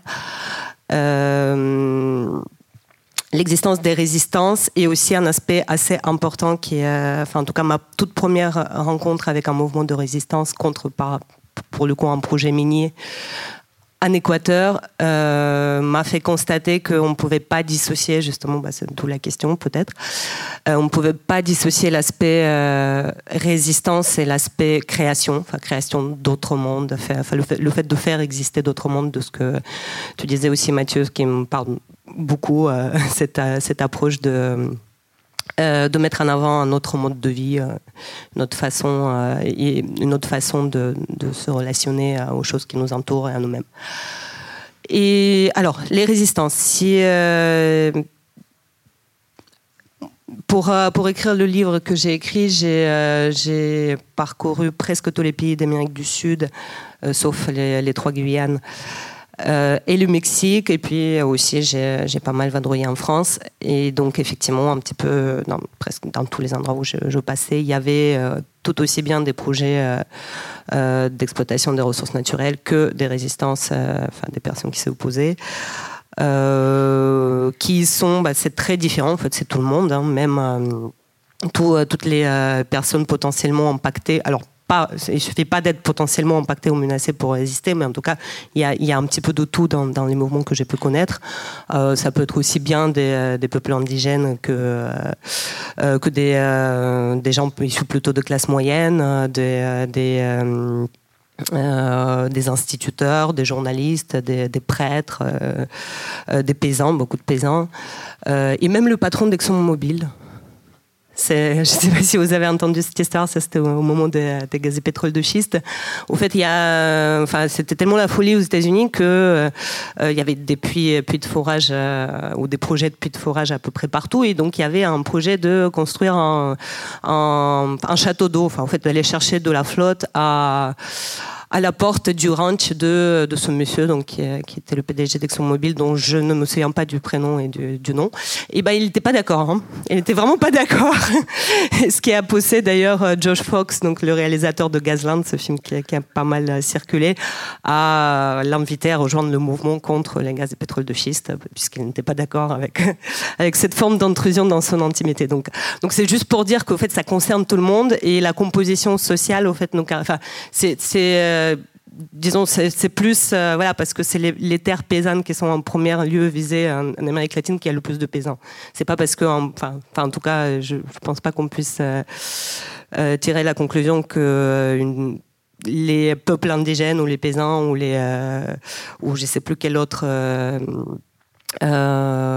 type de population est plus sensible à ce genre d'enjeu que que d'autres. Alors, euh, alors comment, euh, pourquoi, alors pourquoi est-ce qu'on, euh, pourquoi est-ce qu'on se mobilise dans tous ces endroits? Je pense qu'une des premières raisons, avant même qu'on comprenne que c'est, c'est vraiment pas pas génial, génial, et que ça va effectivement, dans la plupart des cas, tout polluer et tout transformer transformer complètement le monde auquel euh, on est habitué, hein, le monde de vie. Euh, au-delà de ça, au fait, la première chose qui saute aux yeux, c'est que ce sont des projets imposés. Euh, la vie des populations locales ne compte jamais. Même s'il y a des lois effectivement qui, de façon plus ou moins formelle, invitent les États à consulter les populations, c'est vraiment, ça reste vraiment de, la poudre aux yeux. juste les trois petits exemples au Pérou, euh, donc il y a euh, pour un projet de mine euh, d'or. La population locale était censée être consultée, alors que bon, déjà le, projet, l'exploration était déjà bien avancé, qu'on allait passer à, en phase d'exploitation et que de toute façon le projet avait déjà été décrété d'intérêt national par, par le président de l'époque. Et donc, euh, voilà, donc, mais quand même, pour la forme, on va demander aux gens de, dire ce qu'ils en pensent. Et donc, la réponse de ces, euh, personnes, donc c'était une association de producteurs de mangue et de citron local, donc c'était dans, le nord du Pérou. Et leur réponse, ça a été, eh bien, ce qu'on en pense, c'est 10 kg et 1 km de long si on met une à une, enfin, en fait, si on met en ligne les 30 euh, 000 pages de l'étude d'impact environnemental. Donc c'est juste pour montrer à quel point c'est juste complètement impossible de donner un avis motivé, surtout quand il s'agit de le donner euh, voilà, en, deux semaines et que c'est quelque chose qui est absolument incompréhensible. de toute façon, la question, enfin, la question de oui ou non pour ou contre la mine n'est jamais posée. Ce qui est, demandé, c'est voilà, de donner votre avis, étudier et donner votre avis dans un document super technique que, euh, euh, que, de toute façon euh, peu de personnes euh, sont euh, susceptibles de, savoir vraiment lire. un autre exemple, c'est pour les gaz et pétrole de schiste en France. pour les permis octroyés, eh bien, il y a eu beaucoup d'élus locaux qui ont appris que ces permis existaient en lisant le journal. Donc voilà la consultation. Et pour ce qui est des projets miniers, toujours en France, eh bien la consultation du public, donc pour l'octroi des, permis d'exploration, consiste aujourd'hui en la création d'une adresse mail par le ministère chargé des mines. Donc ça, je crois que c'est industrie énergie aujourd'hui, je sais plus.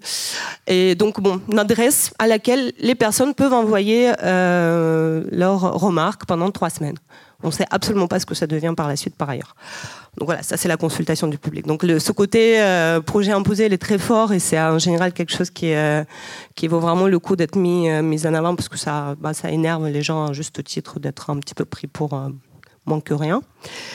Euh, d'autres choses, bah, c'est évidemment toutes les formes de pollution que cela implique, euh, que ces projets d'extraction impliquent. Et là, ça nécessite un travail de recherche où euh, on a besoin de tomber sur ce qu'on appelle un lanceur, une lanceuse d'alerte qui, est capable d'expliquer ce que ça représente. Ou parfois, on n'a même pas besoin vraiment d'en avoir les détails, mais justement, un petit peu peut-être comme je ne les connais pas, mais c'est ce que je j'ai cru comprendre de, ce groupe dont tu parlais, la jeunesse autochtone, qui n'a pas besoin forcément de donner des, arguments techniques et des arguments d'expertise et, euh, et qui. Euh, ça, c'est finalement quelque chose qu'on retrouve presque chez tout le monde. Au final, on est contre euh, parce que tous ces projets menacent des choses qu'on considère comme essentielles.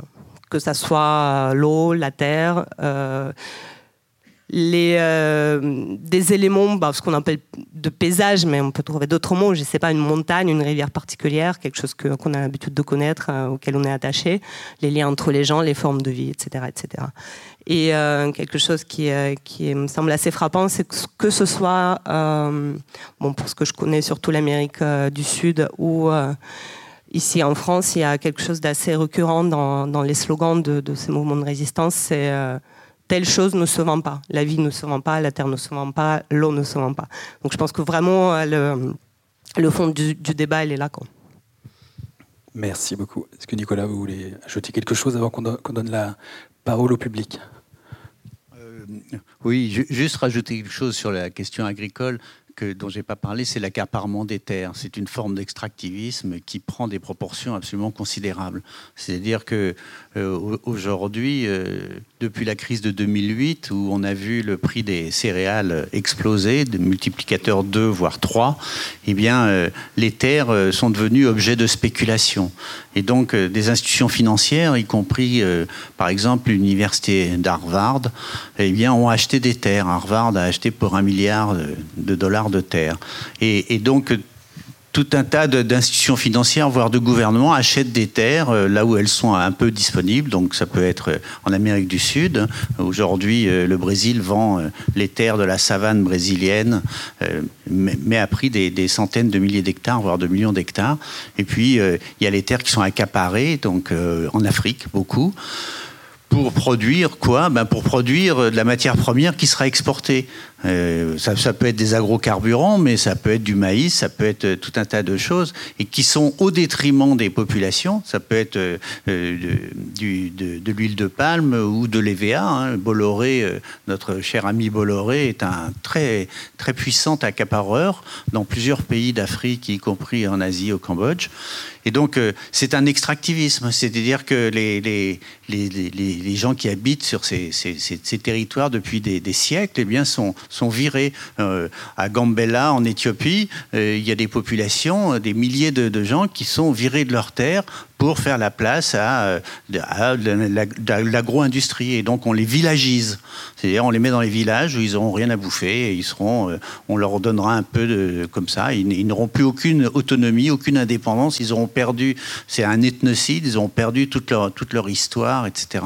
Et donc l'accaparement des terres, c'est quelque chose de très puissant. Ça existe en France, c'est soft en France. C'est-à-dire qu'avant la guerre, il y avait 10 millions de paysans, aujourd'hui, il en reste 800 000.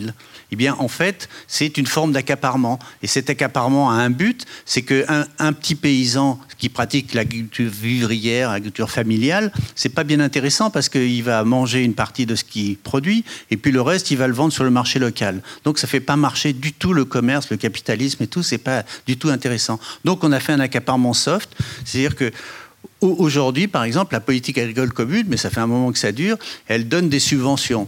Elle donne des subventions aux exploitants agricoles. Et en réalité, ces subventions, c'est presque 85% de leurs revenus. Hein, parce que c'est pas très rentable de cultiver du blé, etc. Donc, elles ont tout intérêt, ces, exploitants agricoles ont tout intérêt à agrandir leur exploitation. Donc dès qu'il y a un truc à vendre, hop, ils l'achètent, ça fait leur vend, et donc ils arrivent à avoir des immenses fermes qui sont tellement immenses qu'elles ne sont plus achetables par un, par un, individu. Elles ne seront plus achetables que par une institution financière ou un businessman, etc. Et donc, on on n'aura plus d'exploitants agricoles, on aura des salariés et du business. Et, voilà, c'est un accaparement parce que ça, c'est formidable. Parce que ce genre d'entreprise va produire de la matière première pour l'ensemble de la chaîne de transformation, de distribution, etc. Donc euh, le, le paysan disparaît. Donc un pays développé, pour finir, c'est un pays sans paysans. Voilà. Voilà, c'est ça un pays développé. C'est un pays qui n'a plus de paysans. Un pays non développé, c'est un pays où il y a des paysans. Donc on, va tout faire pour qu'il n'y ait plus de paysans. Voilà. C'est ça, c'est vraiment une forme d'extractivisme redoutable. D'accord. Merci. Alors il est temps pour euh, vous de prendre euh, la parole pendant une bonne vingtaine de minutes. On, va dire, voilà, si vous avez la gentillesse de lever la main, et j'essayerai de distribuer la parole. Euh.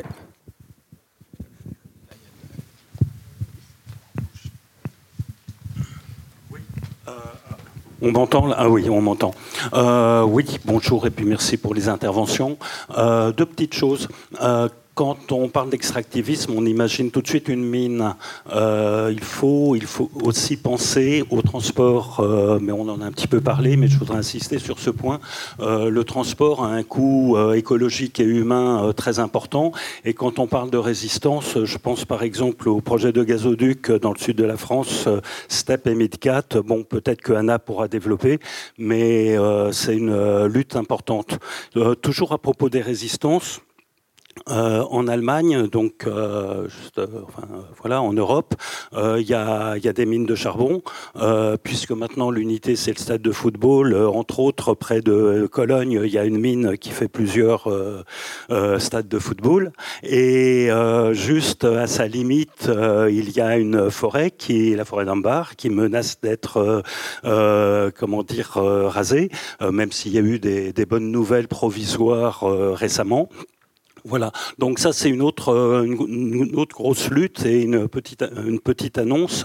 Il y a une, euh, une action de masse euh, très importante où il y aura, je pense, plus de 1000 personnes qui participeront à une action internationale à la fin du mois. Et pour info, il y a, il y a des bus qui partent de Paris. Vous allez sur, par exemple, sur le site d'Hémosphère, à la date du jeudi 25 octobre, vous aurez toutes les informations ou alors vous passez me voir après c'est aussi une lutte euh, extractiviste importante.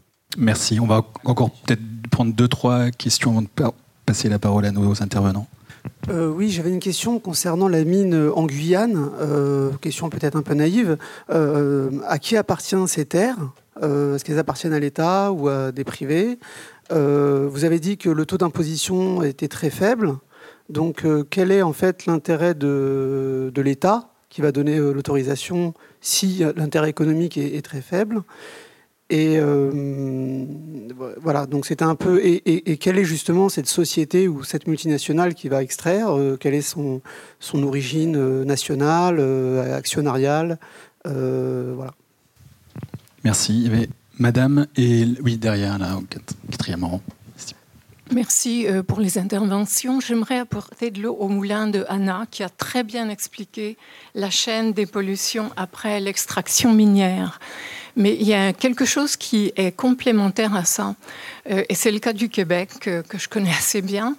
Euh, pour qu'il y ait des mines, il faut faire des routes dans des terres qui sont inexplorées, où il n'y avait que les autochtones. Et ces routes ont permis de faire les fameux méga barrages de la baie James. Euh, dans les années 70. Donc les mines facilitent encore l'accès à la destruction euh, des mines. Et un autre petit point, toujours sur le Québec, les autochtones ont interdit l'accès aux mines d'uranium euh, pour empêcher le développement de l'industrie nucléaire. Voilà, donc c'est un exemple assez positif. Merci. Une dernière question, oui, ou derrière après. Avez-vous des idées comment les accords de libre-échange peuvent être modifiés pour améliorer la situation? La situation. Pour améliorer la situation. Euh, bonjour, je m'appelle Thibault, je travaille dans une asso de protection de l'environnement. Nous, notre sujet, ce sont les déchets, donc je voudrais faire un lien, euh, et monsieur commençait à le faire, parce que l'extractivisme euh, en amont, en fait, se voit aussi en aval avec la production massive de déchets. En France, on produit quelque chose comme 350 millions de tonnes de déchets, toutes catégories confondues par an, BTP, industrie, déchets ménagers. Et c'est aussi aujourd'hui un bon moyen pour sensibiliser les gens à l'extractivisme. Dire, regarde le, gobelet jetable que tu utilises, en fait mobilise des ressources, de l'énergie, etc., est un bon moyen euh, d'aborder ce sujet qui est certes complexe. Hein. Quand on parle de mines, c'est pas chez nous ou beaucoup moins ces derniers temps. Enfin, c'est plus compliqué pour la population de peut-être comprendre. Donc ça, c'était un élément. Ma question porte sur l'aspect géopolitique. Euh, j'ai lu un bouquin qui s'appelle Géopolitique d'une planète déréglée, qui est un très bon euh, livre. Aujourd'hui, je pense que c'est pas un hasard si des États comme la France investissent dans l'armée. Ils sentent que les, conflits autour de ces ressources-là vont se vont s'amplifier. Et, on a un peu le problème du premier à bouger le premier qui perd. C'est-à-dire que si demain la Chine se dit ok j'arrête euh, d'exploiter mes ressources, je calme ma consommation, ma croissance, etc.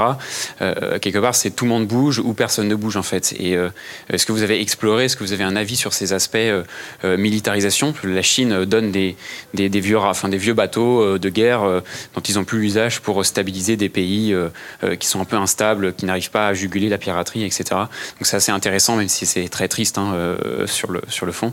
Est-ce que vous avez un, un, avis sur ces questions géopolitiques, militarisation euh, qui gravitent autour de, de, tout ça. Merci. Merci. Donc, qui veut, qui veut répondre? Peut-être Anna pour commencer. pas obligé de commencer à chaque fois. Euh, alors moi, ce que j'ai noté juste par rapport à ce que tu disais sur euh, la mine de lignite à côté de la, la forêt d'Ambac, pour un, petit peu à titre d'anecdote, mais c'est pour continuer dans les échelles de mesure. Donc, on parlait de, de euh, de terrain de foot, euh, il y en a une nouvelle possible, c'est la taille de la ville de Lyon, parce que la, mine en question faisait déjà la superficie de la, ville de Lyon avant d'être, euh, avant le projet d'agrandissement. Donc voilà, c'est peut-être sous forme de blague, mais c'est quand même assez parlant pour mesurer un petit peu l'ampleur de, ce, qui est, en train de se produire. Et par rapport à ce que, vous disiez euh, au sujet du lien avec euh, les infrastructures du transport, effectivement, c'est, tout est complètement lié.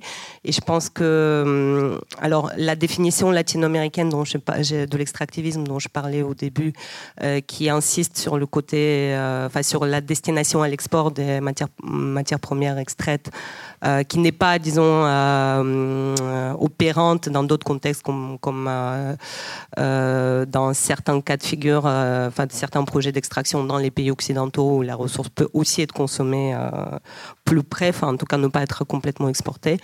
par contre, il y a quand même quelque chose qui, me semble, qui, euh, qui semble être euh, une constante, c'est que l'utilisation n'est jamais directement locale. Et euh, donc, comme elle n'est pas locale, elle nécessite les infrastructures de transport, des axes de transport. Il y a, des, programmes absolument gigantesques qui sont pensés en fonction, en fonction de, ces impératifs, comme par exemple l'IRSA en Amérique du Sud. IIRSA, donc infrastructure régionale sud-américaine. Et, euh, et en l'occurrence, ces euh, axes de transport qui peuvent être euh, mis en place pour accéder à des ressources et pour mobiliser ces ressources pour les amener soit au port d'exportation, soit aux zones de transformation, soit aux zones industrielles, etc., vont à leur, à leur tour permettre l'arrivée d'autres projets. C'est un petit peu toute l'histoire de l'Amazonie, d'ailleurs, c'est un petit peu cette histoire de, de, routes qui amènent les projets, qui amènent des routes et qui amènent des projets, etc. Et voilà, la forêt amazonienne est en train de disparaître. Euh,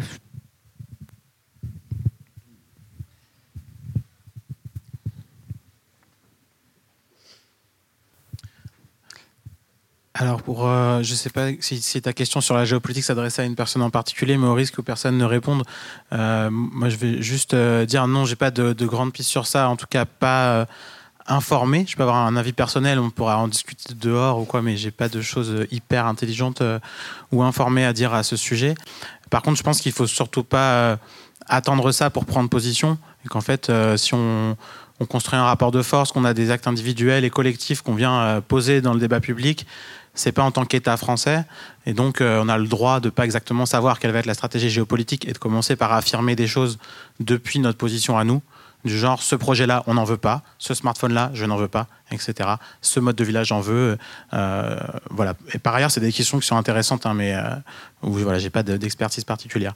Pour répondre aux questions euh, sur la Guyane, à qui appartient les terres À l'État, qui se les est arrogées par la colonisation, ce qui est une histoire bien plus compliquée que ça. Et je t'invite à regarder dans le numéro, c'est raconté un petit peu en détail mais j'aurais pas le temps aujourd'hui. En tout cas, ça appartient à l'État ce qui ôte un des leviers de mobilisation, puisque euh, en France, euh, il y a régulièrement divers propriétaires sur les terrains, et qui, en fait, la, ressource minière appartient de toute façon à l'État. Euh, quel que soit le propriétaire de la surface, le, droit français ne te rend pas propriétaire de ce qu'il y a dessous. Cependant, le fait d'être propriétaire du champ sous lequel il y a une mine donne un certain nombre de droits, de contraintes pour l'exploitant, qui ont permis notamment en Bretagne d'être un gros levier de mobilisation par la mobilisation des propriétaires en tant que tels, qui disaient par exemple, j'ai pas envie que les machines viennent ne serait-ce que regarder ce qui se passe dans mon champ. Euh, donc c'est pas le cas en Guyane, ça appartient à l'État. Euh, quelle multinationale C'est un attelage entre une Russe et une Canadienne. La Canadienne s'appelle Columbus Gold. Celle qui va au final exploiter réellement, c'est la Russe, qui s'appelle Norgold qui a la particularité, euh, et on revient sur l'expression d'extractivisme à l'ancienne, qui a la particularité d'être possédé par une seule personne. Donc on n'est pas dans un cas de fonds de pension, de la bourse, etc. Là, c'est vraiment les méga riches. Euh, donc euh, il est 18e ou 40e, je sais plus, enfin il est dans les 50 premiers des plus riches mondiaux. Un, et voilà, c'est lui qui va aller défoncer la Guyane, en gros, tout seul.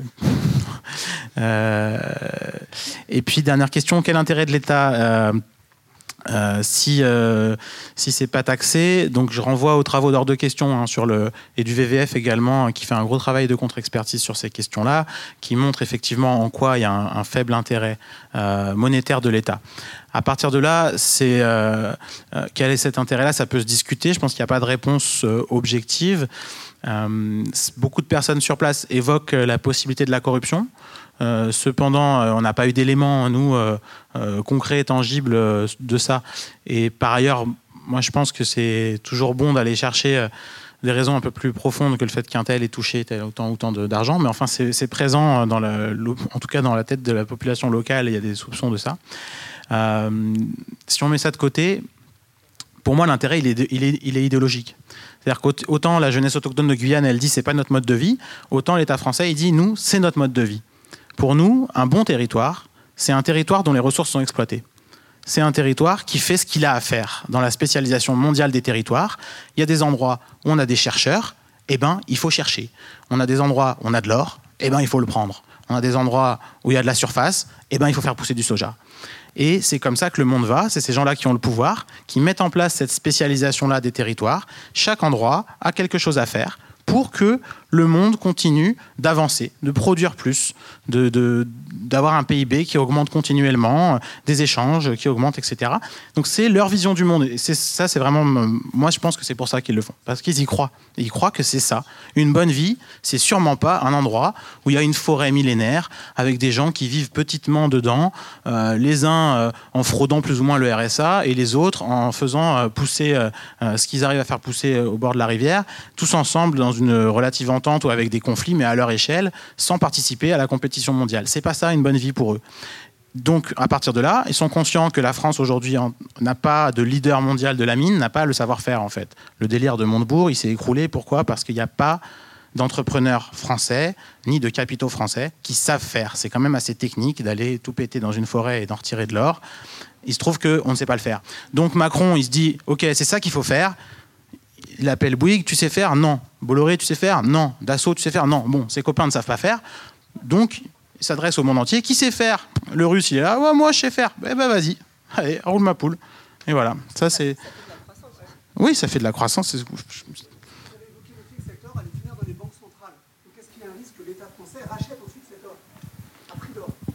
Oui, je ne connais pas exactement les, achats. Je ne sais pas si quelqu'un connaît. Euh, oui, il y a un risque en tout cas. Je ne sais pas si. Euh, je ne connais pas les pratiques d'achat de, la France, mais. et, pour finir, je voulais juste dire un mot sur euh, euh, toute la question de la réévaluation de l'impact écologique des nouvelles technologies euh, qui a occupé une bonne partie de notre temps. Et je voudrais garantir qu'il n'y ait pas de malentendu. ce qu'on a développé tous les trois ne vise pas, je parle sous votre contrôle, hein, ne vise pas, je pense, à, à, dire que tout se vaut. Et que donc finalement, on s'en fout, quoi. On peut acheter n'importe quelle voiture, n'importe quel smartphone, puisque j'ai entendu l'autre jour qu'en fait, les électriques polluent autant que le diesel. Alors, hop, allez, va pour un pick-up diesel. C'est pas du tout ce qu'on veut dire. Euh, et je pense au contraire que le mouvement qui a été engagé, de commencer à réfléchir à sa consommation, à se poser des questions. Tiens, si j'achète ça, quel impact ça a? Euh, Mon électricité, est-ce qu'elle est produite par du nucléaire, par de la biomasse, par de l'éolien? Qu'est-ce que qu'est-ce que ça fait? Qu'est-ce que ça change? C'est un mouvement qui est nécessaire et auquel on peut apporter des réponses. Si on se renseigne sur tel ou tel projet, on peut réussir. C'est compliqué. Ce qu'on a essayé de montrer, c'est que c'est assez compliqué, mais on peut trouver l'information. Je vous invite euh, dans cette idée-là à aller voir euh, le petit livre de Jade Lingard qui parlera tout à l'heure euh, dans cette même salle. Je vous invite aussi à revenir, je pense que ce qu'elle racontera est très intéressant. Elle a commis un petit livre qui s'appelle Je crise climatique, qui fait cet exercice-là, de se dire, OK, j'ai envie de faire mieux, comment je me débrouille quoi. J'ai envie d'aller en Grèce, est-ce que je dois aller en avion, en bateau? Et elle va chercher, elle nous donne comme ça des clés euh, de compréhension de euh, chaque acte en fait. Euh, qu'est-ce qu'il a comme impact écologique Et donc voilà, ce qu'on a voulu dire, c'est certainement pas que tout se vaut, ni que, ce, ce travail-là d'information personnelle n'a pas de valeur, mais plutôt qu'il faut l'accompagner d'une compréhension du grand récit, de vers où on est en train d'aller tous ensemble et d'identifier de, nettement que tous ceux qui nous racontent qu'on peut tout à fait, grâce aux nouvelles technologies ou aux, nouvelles énergies, continuer à foncer et qu'on va trouver une solution, et que ce qu'il s'agit de faire, c'est de décarboner l'économie en continuant à poursuivre la croissance, tous les gens qui nous racontent ça sont des menteurs. C'est pour ça qu'on a essayé de vous donner euh, ces éléments-là. C'est pour avoir des billes, pour que chacun, on se dise, parce que face à ça, c'est assez dur de résister quand on a des gens qui, vous vendent un immense champ d'éolien qui va, qui va tout pourrir. Vous venez vous opposer, ils vous disent mais alors quoi Vous voulez quoi Vous voulez qu'on continue le carbone? C'est important de se rappeler, c'est vous qui continuez le carbone. C'est vous qui allez faire ces éoliennes ici, du charbon là-bas, du pétrole là-bas et du nucléaire ici. C'est vous qui faites tout ça. Alors ne venez pas me dire à moi, qui défends mon petit champ contre vos éoliennes industrielles, ne venez pas me dire à moi que je suis pour continuer le carbone. Et c'est pour ça qu'on a essayé de raconter ça, pour bien se rappeler que ces gens-là, qui sont à la fois nos dirigeants, qui sont à la fois les dirigeants des grandes entreprises, mais aussi tout un tas de petits acteurs qui, chacun dans son petit café, racontent cette histoire-là, qu'on pourrait continuer à poursuivre une croissance éternelle et qu'on va trouver des solutions techniques, ils sont en train de nous mentir. Ce sont nos adversaires, ce sont nos ennemis, et donc en même temps que je vais réfléchir à mes actes individuels, est-ce que j'ai une voiture ou pas, est-ce que j'en change ou pas, est-ce que j'ai un téléphone ou pas, est-ce que j'en change ou pas, etc il faut aussi s'organiser pour les combattre, parce qu'ils sont en train de nous emmener dans le mur, ils sont en train de nous faire foncer droit dans le mur. Donc aujourd'hui, il ne faut pas se contenter de calculer les impacts de nos actes, mais aussi s'organiser pour aller contre eux. Et il y a quelques pistes. Il y a par exemple une bonne cible, un bon exemple de ce monde-là, c'est les nouvelles publicités qui sont animées, qu'on voit de plus en plus dans le métro. Ces publicités-là, elles ont besoin de terres rares pour exister. C'est des écrans qui vont en plus devenir intelligents avec des caméras qui nous regardent c'est en soi déjà un gaspillage écologique. Et à quoi elles servent? Elles servent à nous forcer, à nous pousser plutôt, à nous pousser à acheter de nouveaux objets qui eux aussi vont nécessiter l'ouverture de nouvelles mines. Donc c'est une cible idéale. Il ne s'agit pas seulement de ne pas acheter ce qu'ils nous proposent, mais on peut aller les endommager, on peut les contester, on peut essayer de les faire reculer dans nos métros, de dire on ne veut pas de ça. Ces objets-là, c'est du gaspillage et c'est euh, de, de l'embrigadement pour qu'on continue cette course en avant. Une autre piste, c'est le blocage, on en a parlé un petit peu. En Bretagne, il y a eu des projets miniers qui ont été bloqués par une mobilisation. Les gens se sont bougés et ont dit à la boîte qui venait les piller dégagez de chez nous.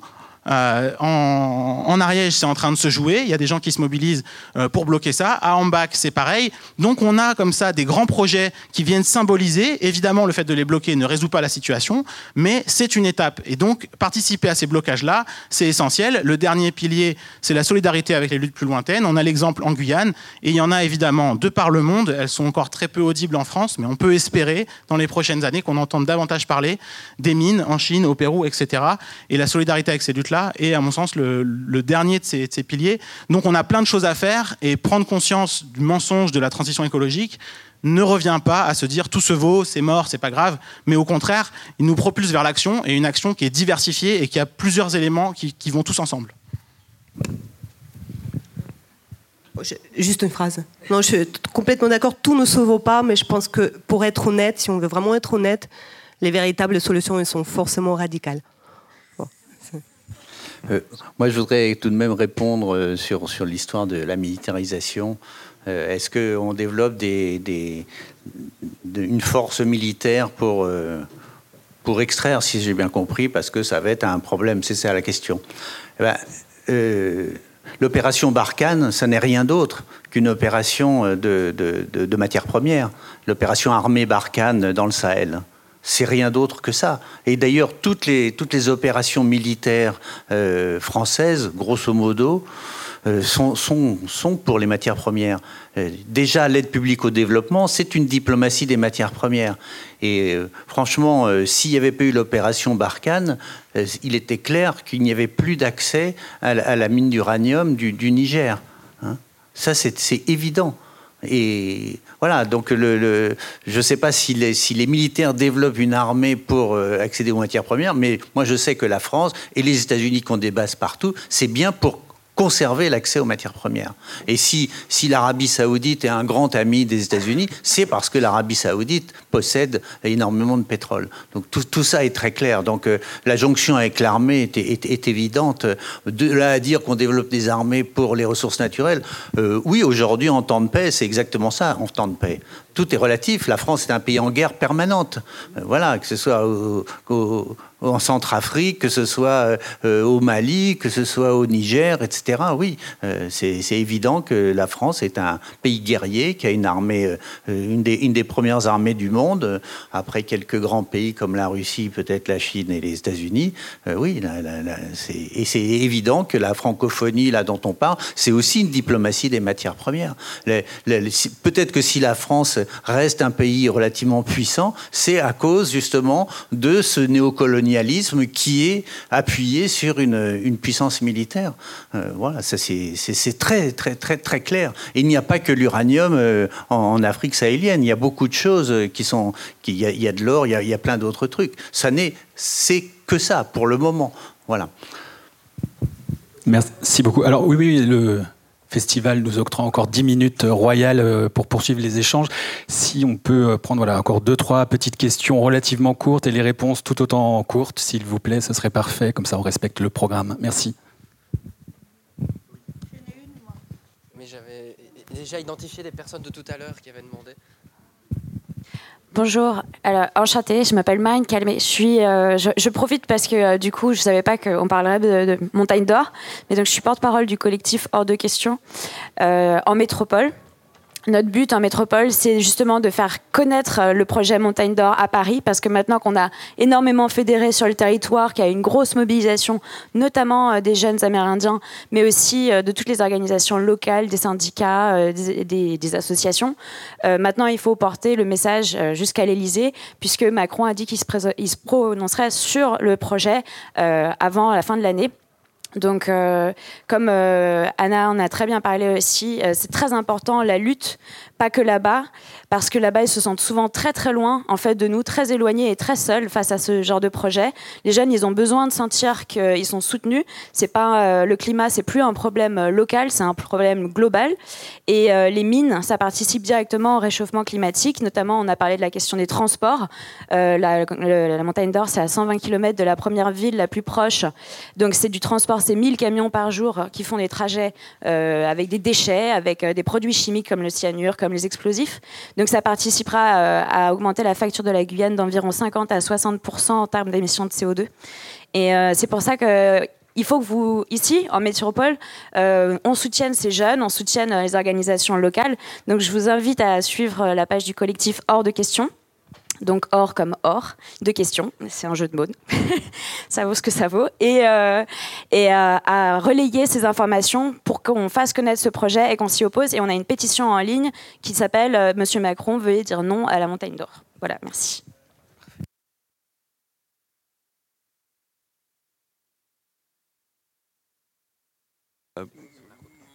Merci.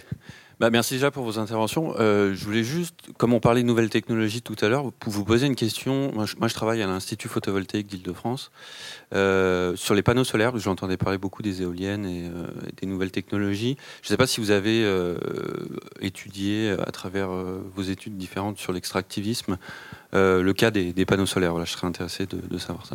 Merci. Oui, après, juste à côté.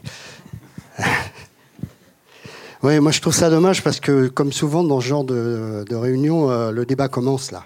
C'est-à-dire qu'il est nécessaire effectivement d'apporter de l'information, ce que vous avez fait évidemment, ça c'est fondamental. Mais moi, ce que tu dis, par exemple, j'ai vraiment envie de continuer à en discuter et j'aimerais bien que ça soit pas euh, dans la rue euh, tous les deux, quoi, que ce soit une discussion collective, parce que je trouve que la question qu'on peut se poser justement et la question que moi je me pose et que je vous pose, c'est dans nos milieux à nous, quoi. C'est-à-dire ici, on est des convaincus, en gros mais on n'est pas si convaincu que ça de la même chose, parce qu'il y a quand même euh, des choses qui, euh, qui nous séparent, même entre nous. Euh, moi, je prendrais deux exemples qui viennent à l'esprit comme ça, mais il y en a bien d'autres. l'utilisation des smartphones, quand même, moi, ça me pose question en tant que telle, et l'utilisation des messageries, quoi. Je prendrais un seul exemple. Moi, c'est mon analyse, mais j'ai l'impression que une des raisons pour lesquelles Nuit debout s'est cassé la gueule, c'est aussi euh, cette présence tellement euh, massive de ces outils qui faisait qu'à un moment, plus personne parlait à personne. Je caricature pour aller vite. Et l'autre exemple que je donnerais, c'est euh, il y a encore parmi nous beaucoup de gens qui défendent cette revendication du 100% renouvelable. Et ça, bon, ça commence à évoluer un peu dans les têtes, mais ça reste quand même une revendication qui est posée comme ça. Et tout ce que vous avez, vous avez dit, évidemment, va contre. Et comment on fait C'est la question que je vous pose.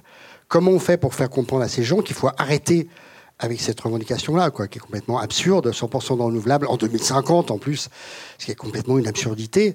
Donc comment on fait pour vraiment leur expliquer qu'il faut arrêter avec ça et qu'il faut poser les vraies revendications? Moi, j'ai une question que peut-être euh, ça, ça, va sembler bête, mais je, je demanderais quelle, marque de smartphone vous pourriez me recommander? Je dis dans la mesure où moi, je n'ai pas de smartphone, je n'ai pas de portable. Je m'en sers du téléphone portable de mon ami, que lui, il n'a pas un smartphone. Et moi, j'ai toujours une ligne fixe. Et je me sens de plus en plus ridicule, absurde, avec ce problème-là. D'autant plus que j'ai entendu qu'en plus, dans un an ou deux, je ne sais plus, ils vont démonter tout le câblage du téléphone fixe.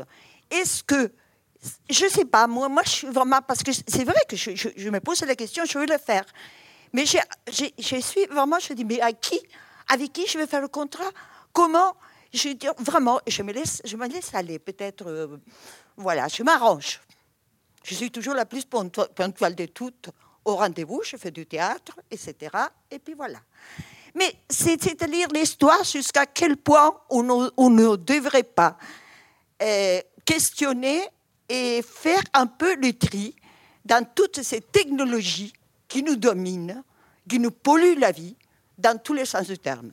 C'est une question plus philosophique, jusqu'à quel point on a besoin d'être pris dans ce filet, parce qu'on est pris dans un filet. Le capitalisme, c'est un filet. Excusez-moi. Court Court, Thierry Oui, c'est une question pour la, revue Z, donc pour euh, Montagne d'Or. Euh, il y a un autre aspect euh, dont on n'a pas parlé, c'est l'énorme besoin d'énergie que va avoir l'industriel. J'ai entendu dire que ce serait autant d'énergie que toute la consommation actuelle de, Cayenne et, de sa banlieue. Donc pour ça, comment ils vont faire? Euh, j'ai entendu parler d'un éventuel nouveau barrage et un barrage qui serait trois fois plus grand que l'actuel barrage de Petit Saut, c'est-à-dire un barrage qui va noyer 1000 km de forêt amazonienne. Ou alors, les industriels disent depuis quelque temps, ah, ça va être un projet de biomasse. Mais biomasse, ça veut dire quoi? Est-ce que ça veut dire que ça, ça va consister à brûler la forêt tropicale pour faire de l'énergie, pour euh, euh, broyer cette tonne de roche pour euh, un gramme d'or.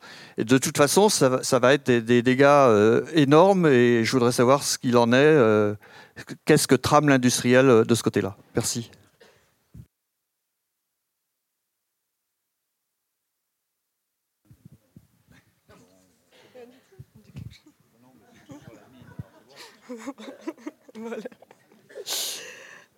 Euh, j'espère de ne rien oublier. Les panneaux solaires, alors moi, je ne me suis pas penchée vraiment euh, enfin, de façon spécifique sur la question. Je sais qu'il y a différentes technologies, mais ça, peut-être que vous savez bien mieux que moi.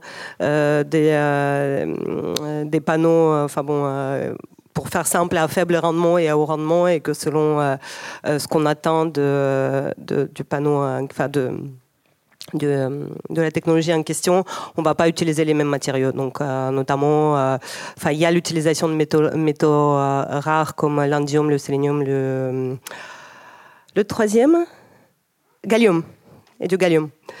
Dans, dans, la fabrication du photovoltaïque à haut rendement, alors que dans, dans les panneaux plus classiques, c'est surtout du silicium, qui, qui est au fait euh, un élément euh, enfin, relatif. on dit que c'est l'élément le plus abondant sur Terre.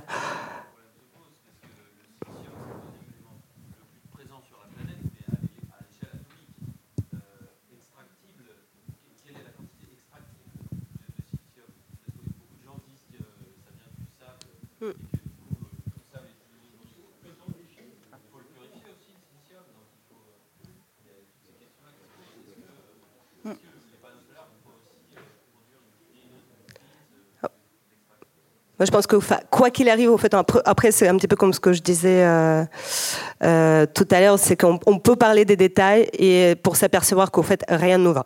Enfin, dans n'importe quel domaine, à partir du moment où l'idée c'est d'en produire de plus en plus, on va augmenter la pression sur telle, telle ou telle ressource qu'on va rajouter aux autres formes de pression sur, sur d'autres formes de ressources.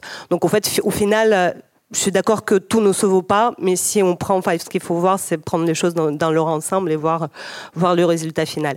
Après, en matière de production d'énergie, il y a quand même quelque chose qui est, euh, enfin, notamment pour tout ce qui est renouvelable, enfin, renouvelable avec de gros, euh, de, gros guillemets, euh, enfin, disons décarboné et encore dans une certaine mesure seulement parce que ça a aussi un poids, par exemple euh, en quantité de plastique, donc d'hydrocarbures, enfin bon bref, on peut continuer à l'infini. Euh, mais moi je pense que ce qui est, ce qui est important de voir, c'est la logique qui est derrière, c'est-à-dire que aujourd'hui, que ce soit pour le soleil ou le vent, euh, on va euh, faire des gros projets, enfin surtout des gros projets. Enfin, en tout cas, c'est là qu'on va utiliser le plus de ressources.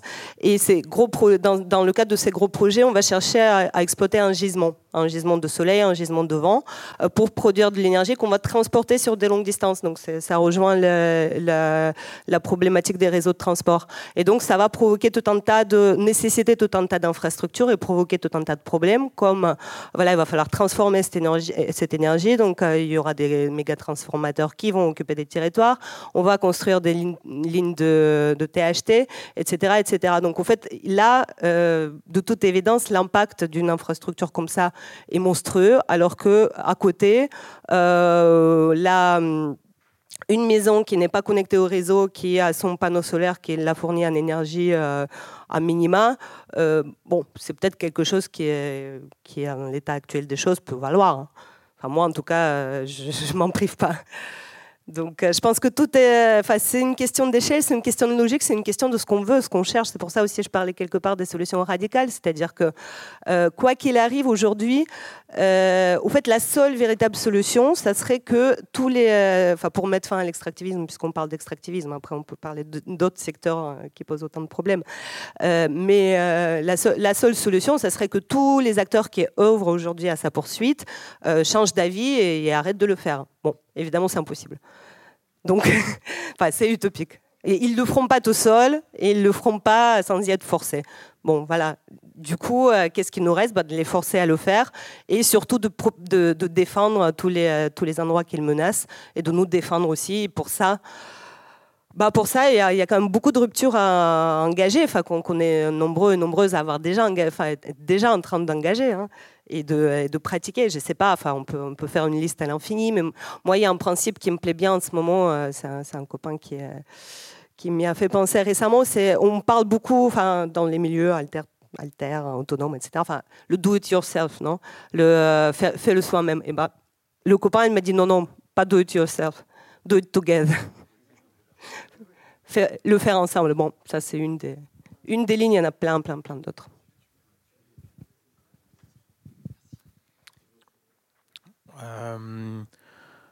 Pour répondre rapidement sur euh, euh, la, question quelle marque de téléphone il y, a, effectivement une, entreprise qui tente de faire le moins pire smartphone. Il semblerait qu'il soit arrivé, ça s'appelle Fairphone. Et il semblerait effectivement ce soit le moins pire. Pour autant, c'est loin d'être bien. En fait, ils, ils se sont occupés de faire un, une analyse euh, de toutes les chaînes d'approvisionnement, de tous les matériaux dont ils ont besoin. Et ils ont annoncé la promesse au public consommateur qu'ils allaient essayer d'agir dessus. Et en gros, ils ont identifié donc 70 euh, composants, 70 chaînes d'approvisionnement. Et ils disent, bah, dessus, il y en a trois sur lesquels on va pouvoir essayer d'agir. Donc en gros, la principale différence avec les autres, c'est qu'ils sont au courant et qu'ils prétendent pas n'avoir aucun impact. Donc c'est le moins pire. Ceci dit, c'est pas en achetant des Fairphone que la situation va s'améliorer, mais bien en n'achetant pas de smartphone, quelle que soit leur marque. Donc, euh, euh, si vous n'en avez pas, euh, je vous invite plutôt à continuer comme ça. Et si vous, en avez besoin, les pistes, c'est plutôt du côté de la seconde main et de se dire, j'ai pas besoin d'en acheter un neuf. Et en fait, mieux vaut récupérer l'iPhone de votre cousin qui s'en sert plus parce qu'il s'en est racheté un et que c'est comme ça, que d'acheter un Fairphone en fait. Moins il y en a qui sont produits, quelle que soit la marque, et mieux on se porte. Donc la solution, c'est plutôt, si on avait besoin, d'en récupérer un, de s'en faire offrir un. En fait, énormément de gens en changent tous les ans. Donc des smartphones qui fonctionnent, il y en a dans les tiroirs de tous les gens de vos familles, euh, de vos amis. Donc il y en a un paquet qui ont déjà été produits. Il n'y a pas besoin d'en acheter. Et puis il existe quand même encore des téléphones portables qui ne sont pas des smartphones. Euh, qui ont aussi un impact. Là aussi, c'est pas en en achetant le plus possible qu'on va arranger quoi que ce soit, mais c'est aussi un petit peu moins impactant qu'un smartphone, etc. Sur les questions de l'énergie, euh, la compagnie a des discours assez contradictoires. En fait, il y a des documents officiels où ils annoncent qu'ils s'en remettent à l'État, que c'est pas leur problème, et que grosso modo, soit l'État est en capacité de vendre l'énergie à un prix correct et ils l'achèteront là, soit si c'est pas le cas, ils amèneront du fuel et puis ils le brûleront pour faire leur énergie. Par ailleurs, dans les, débats publics, ils ont dit des choses assez différentes et euh, ils aiment bien de temps en temps s'amuser à faire des promesses, effectivement, sur le taux de renouvelable, comment ils vont faire, etc. Donc c'est assez contradictoire. Ce qui est sûr, c'est que dans ce schéma, dans cette idéologie-là dont j'ai parlé plus tôt, de qu'est-ce qu'un bon territoire développé, si ces gens-là arrivent à leur fin, il s'agit non pas de simplement une mine, mais de plusieurs mines, donc, et non pas seulement d'une seule centrale électrique, mais de plusieurs centrales électriques. Donc en fait, ils ont tous les fers côte à côte, ils avancent surtout. La biomasse, oui, ça avance. Euh, le, euh, le, photovoltaïque, en l'occurrence, oui, ça avance aussi en Guyane.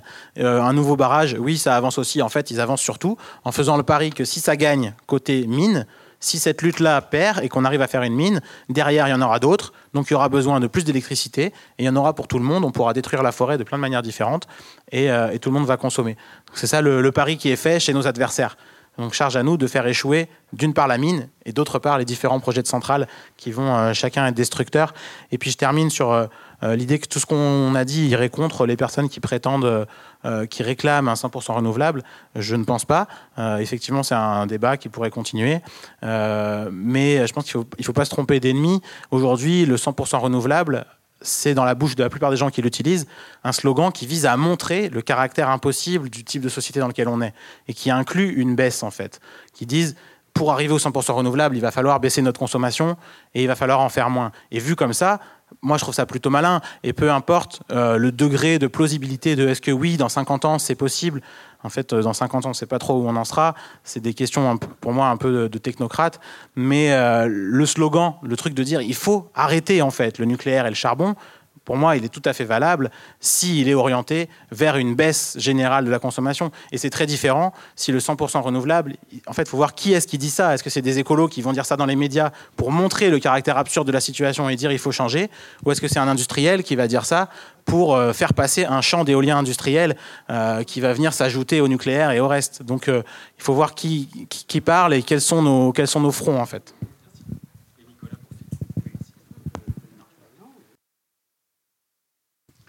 Moi, je voudrais juste rebondir sur une, sur une notion euh, qui est à la base de tout ça, c'est la notion de développement. C'est quelque chose de vraiment... Euh, voilà, on est tous euh, dans, dans, ce principe de développement. Donc, il y a les pays non développés, et nous, on est des pays développés. C'est quand même formidable d'être un pays développé. Mais en fait, le développement, c'est une, une aberration absolue c'est euh, d'abord le développement, c'est le développement de l'extraction minière, c'est le développement du réchauffement, etc. C'est un truc totalement aberrant qui nous mène là où on en arrive, c'est-à-dire on, on est rentré dans, l'effondrement et il y aura des paliers beaucoup plus violents à cause de ce développement. Et en comment? Et, donc, le, moi, j'aimerais bien remplacer le mot développement qu'on retrouve partout. Donc, les pays, euh, les pays non développés, et pour se développer, il va falloir qu'ils nous pillent, puisque nous, on les a pillés, c'est pour ça qu'ils ne sont pas développés, c'est pour ça qu'on est développés. Donc, en fait, si on regarde la nature, la nature, ne se développe pas, elle se renouvelle. Notre corps ne se développe pas, il se renouvelle. chaque jour, on a un milliard de cellules qui se renouvellent. Hein. Une fois qu'on est adulte, on se renouvelle. La forêt se renouvelle. Si elle se développait, elle nous étoufferait.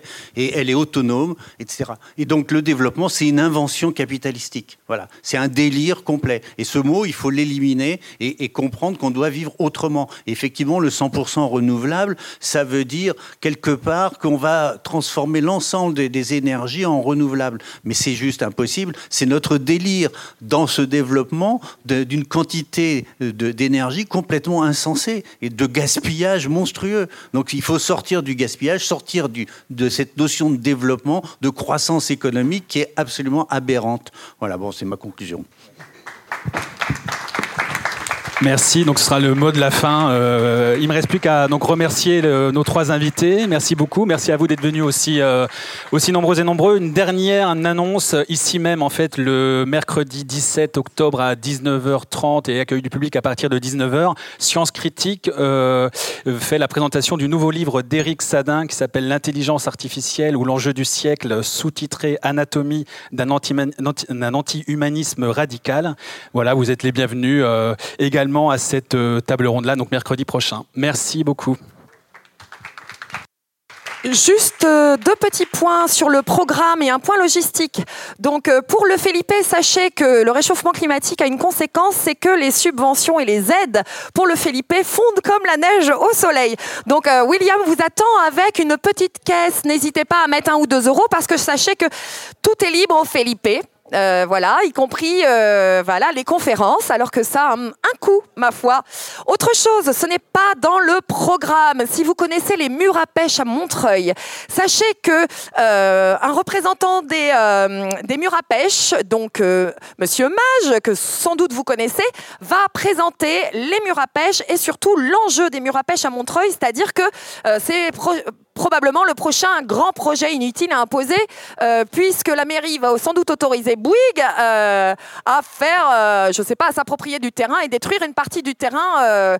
voilà. Donc n'hésitez pas à rencontrer à 17h30 dans la petite salle noire qu'il y a dans la au sang, là, juste à côté, pour découvrir David Mage qui va vous parler des murs à pêche. Et puis, bien sûr, on parle d'extractivisme, mais parlons des communs d'écoféminisme et de ZAD, d'autonomie, hein, sobriété, efficacité renouvelable, comme dirait l'autre, avec Jade Lingard qui, anime une table ronde donc sur les ZAD, écoféminisme et les communs. Qui ne connaît pas Jade Lingard?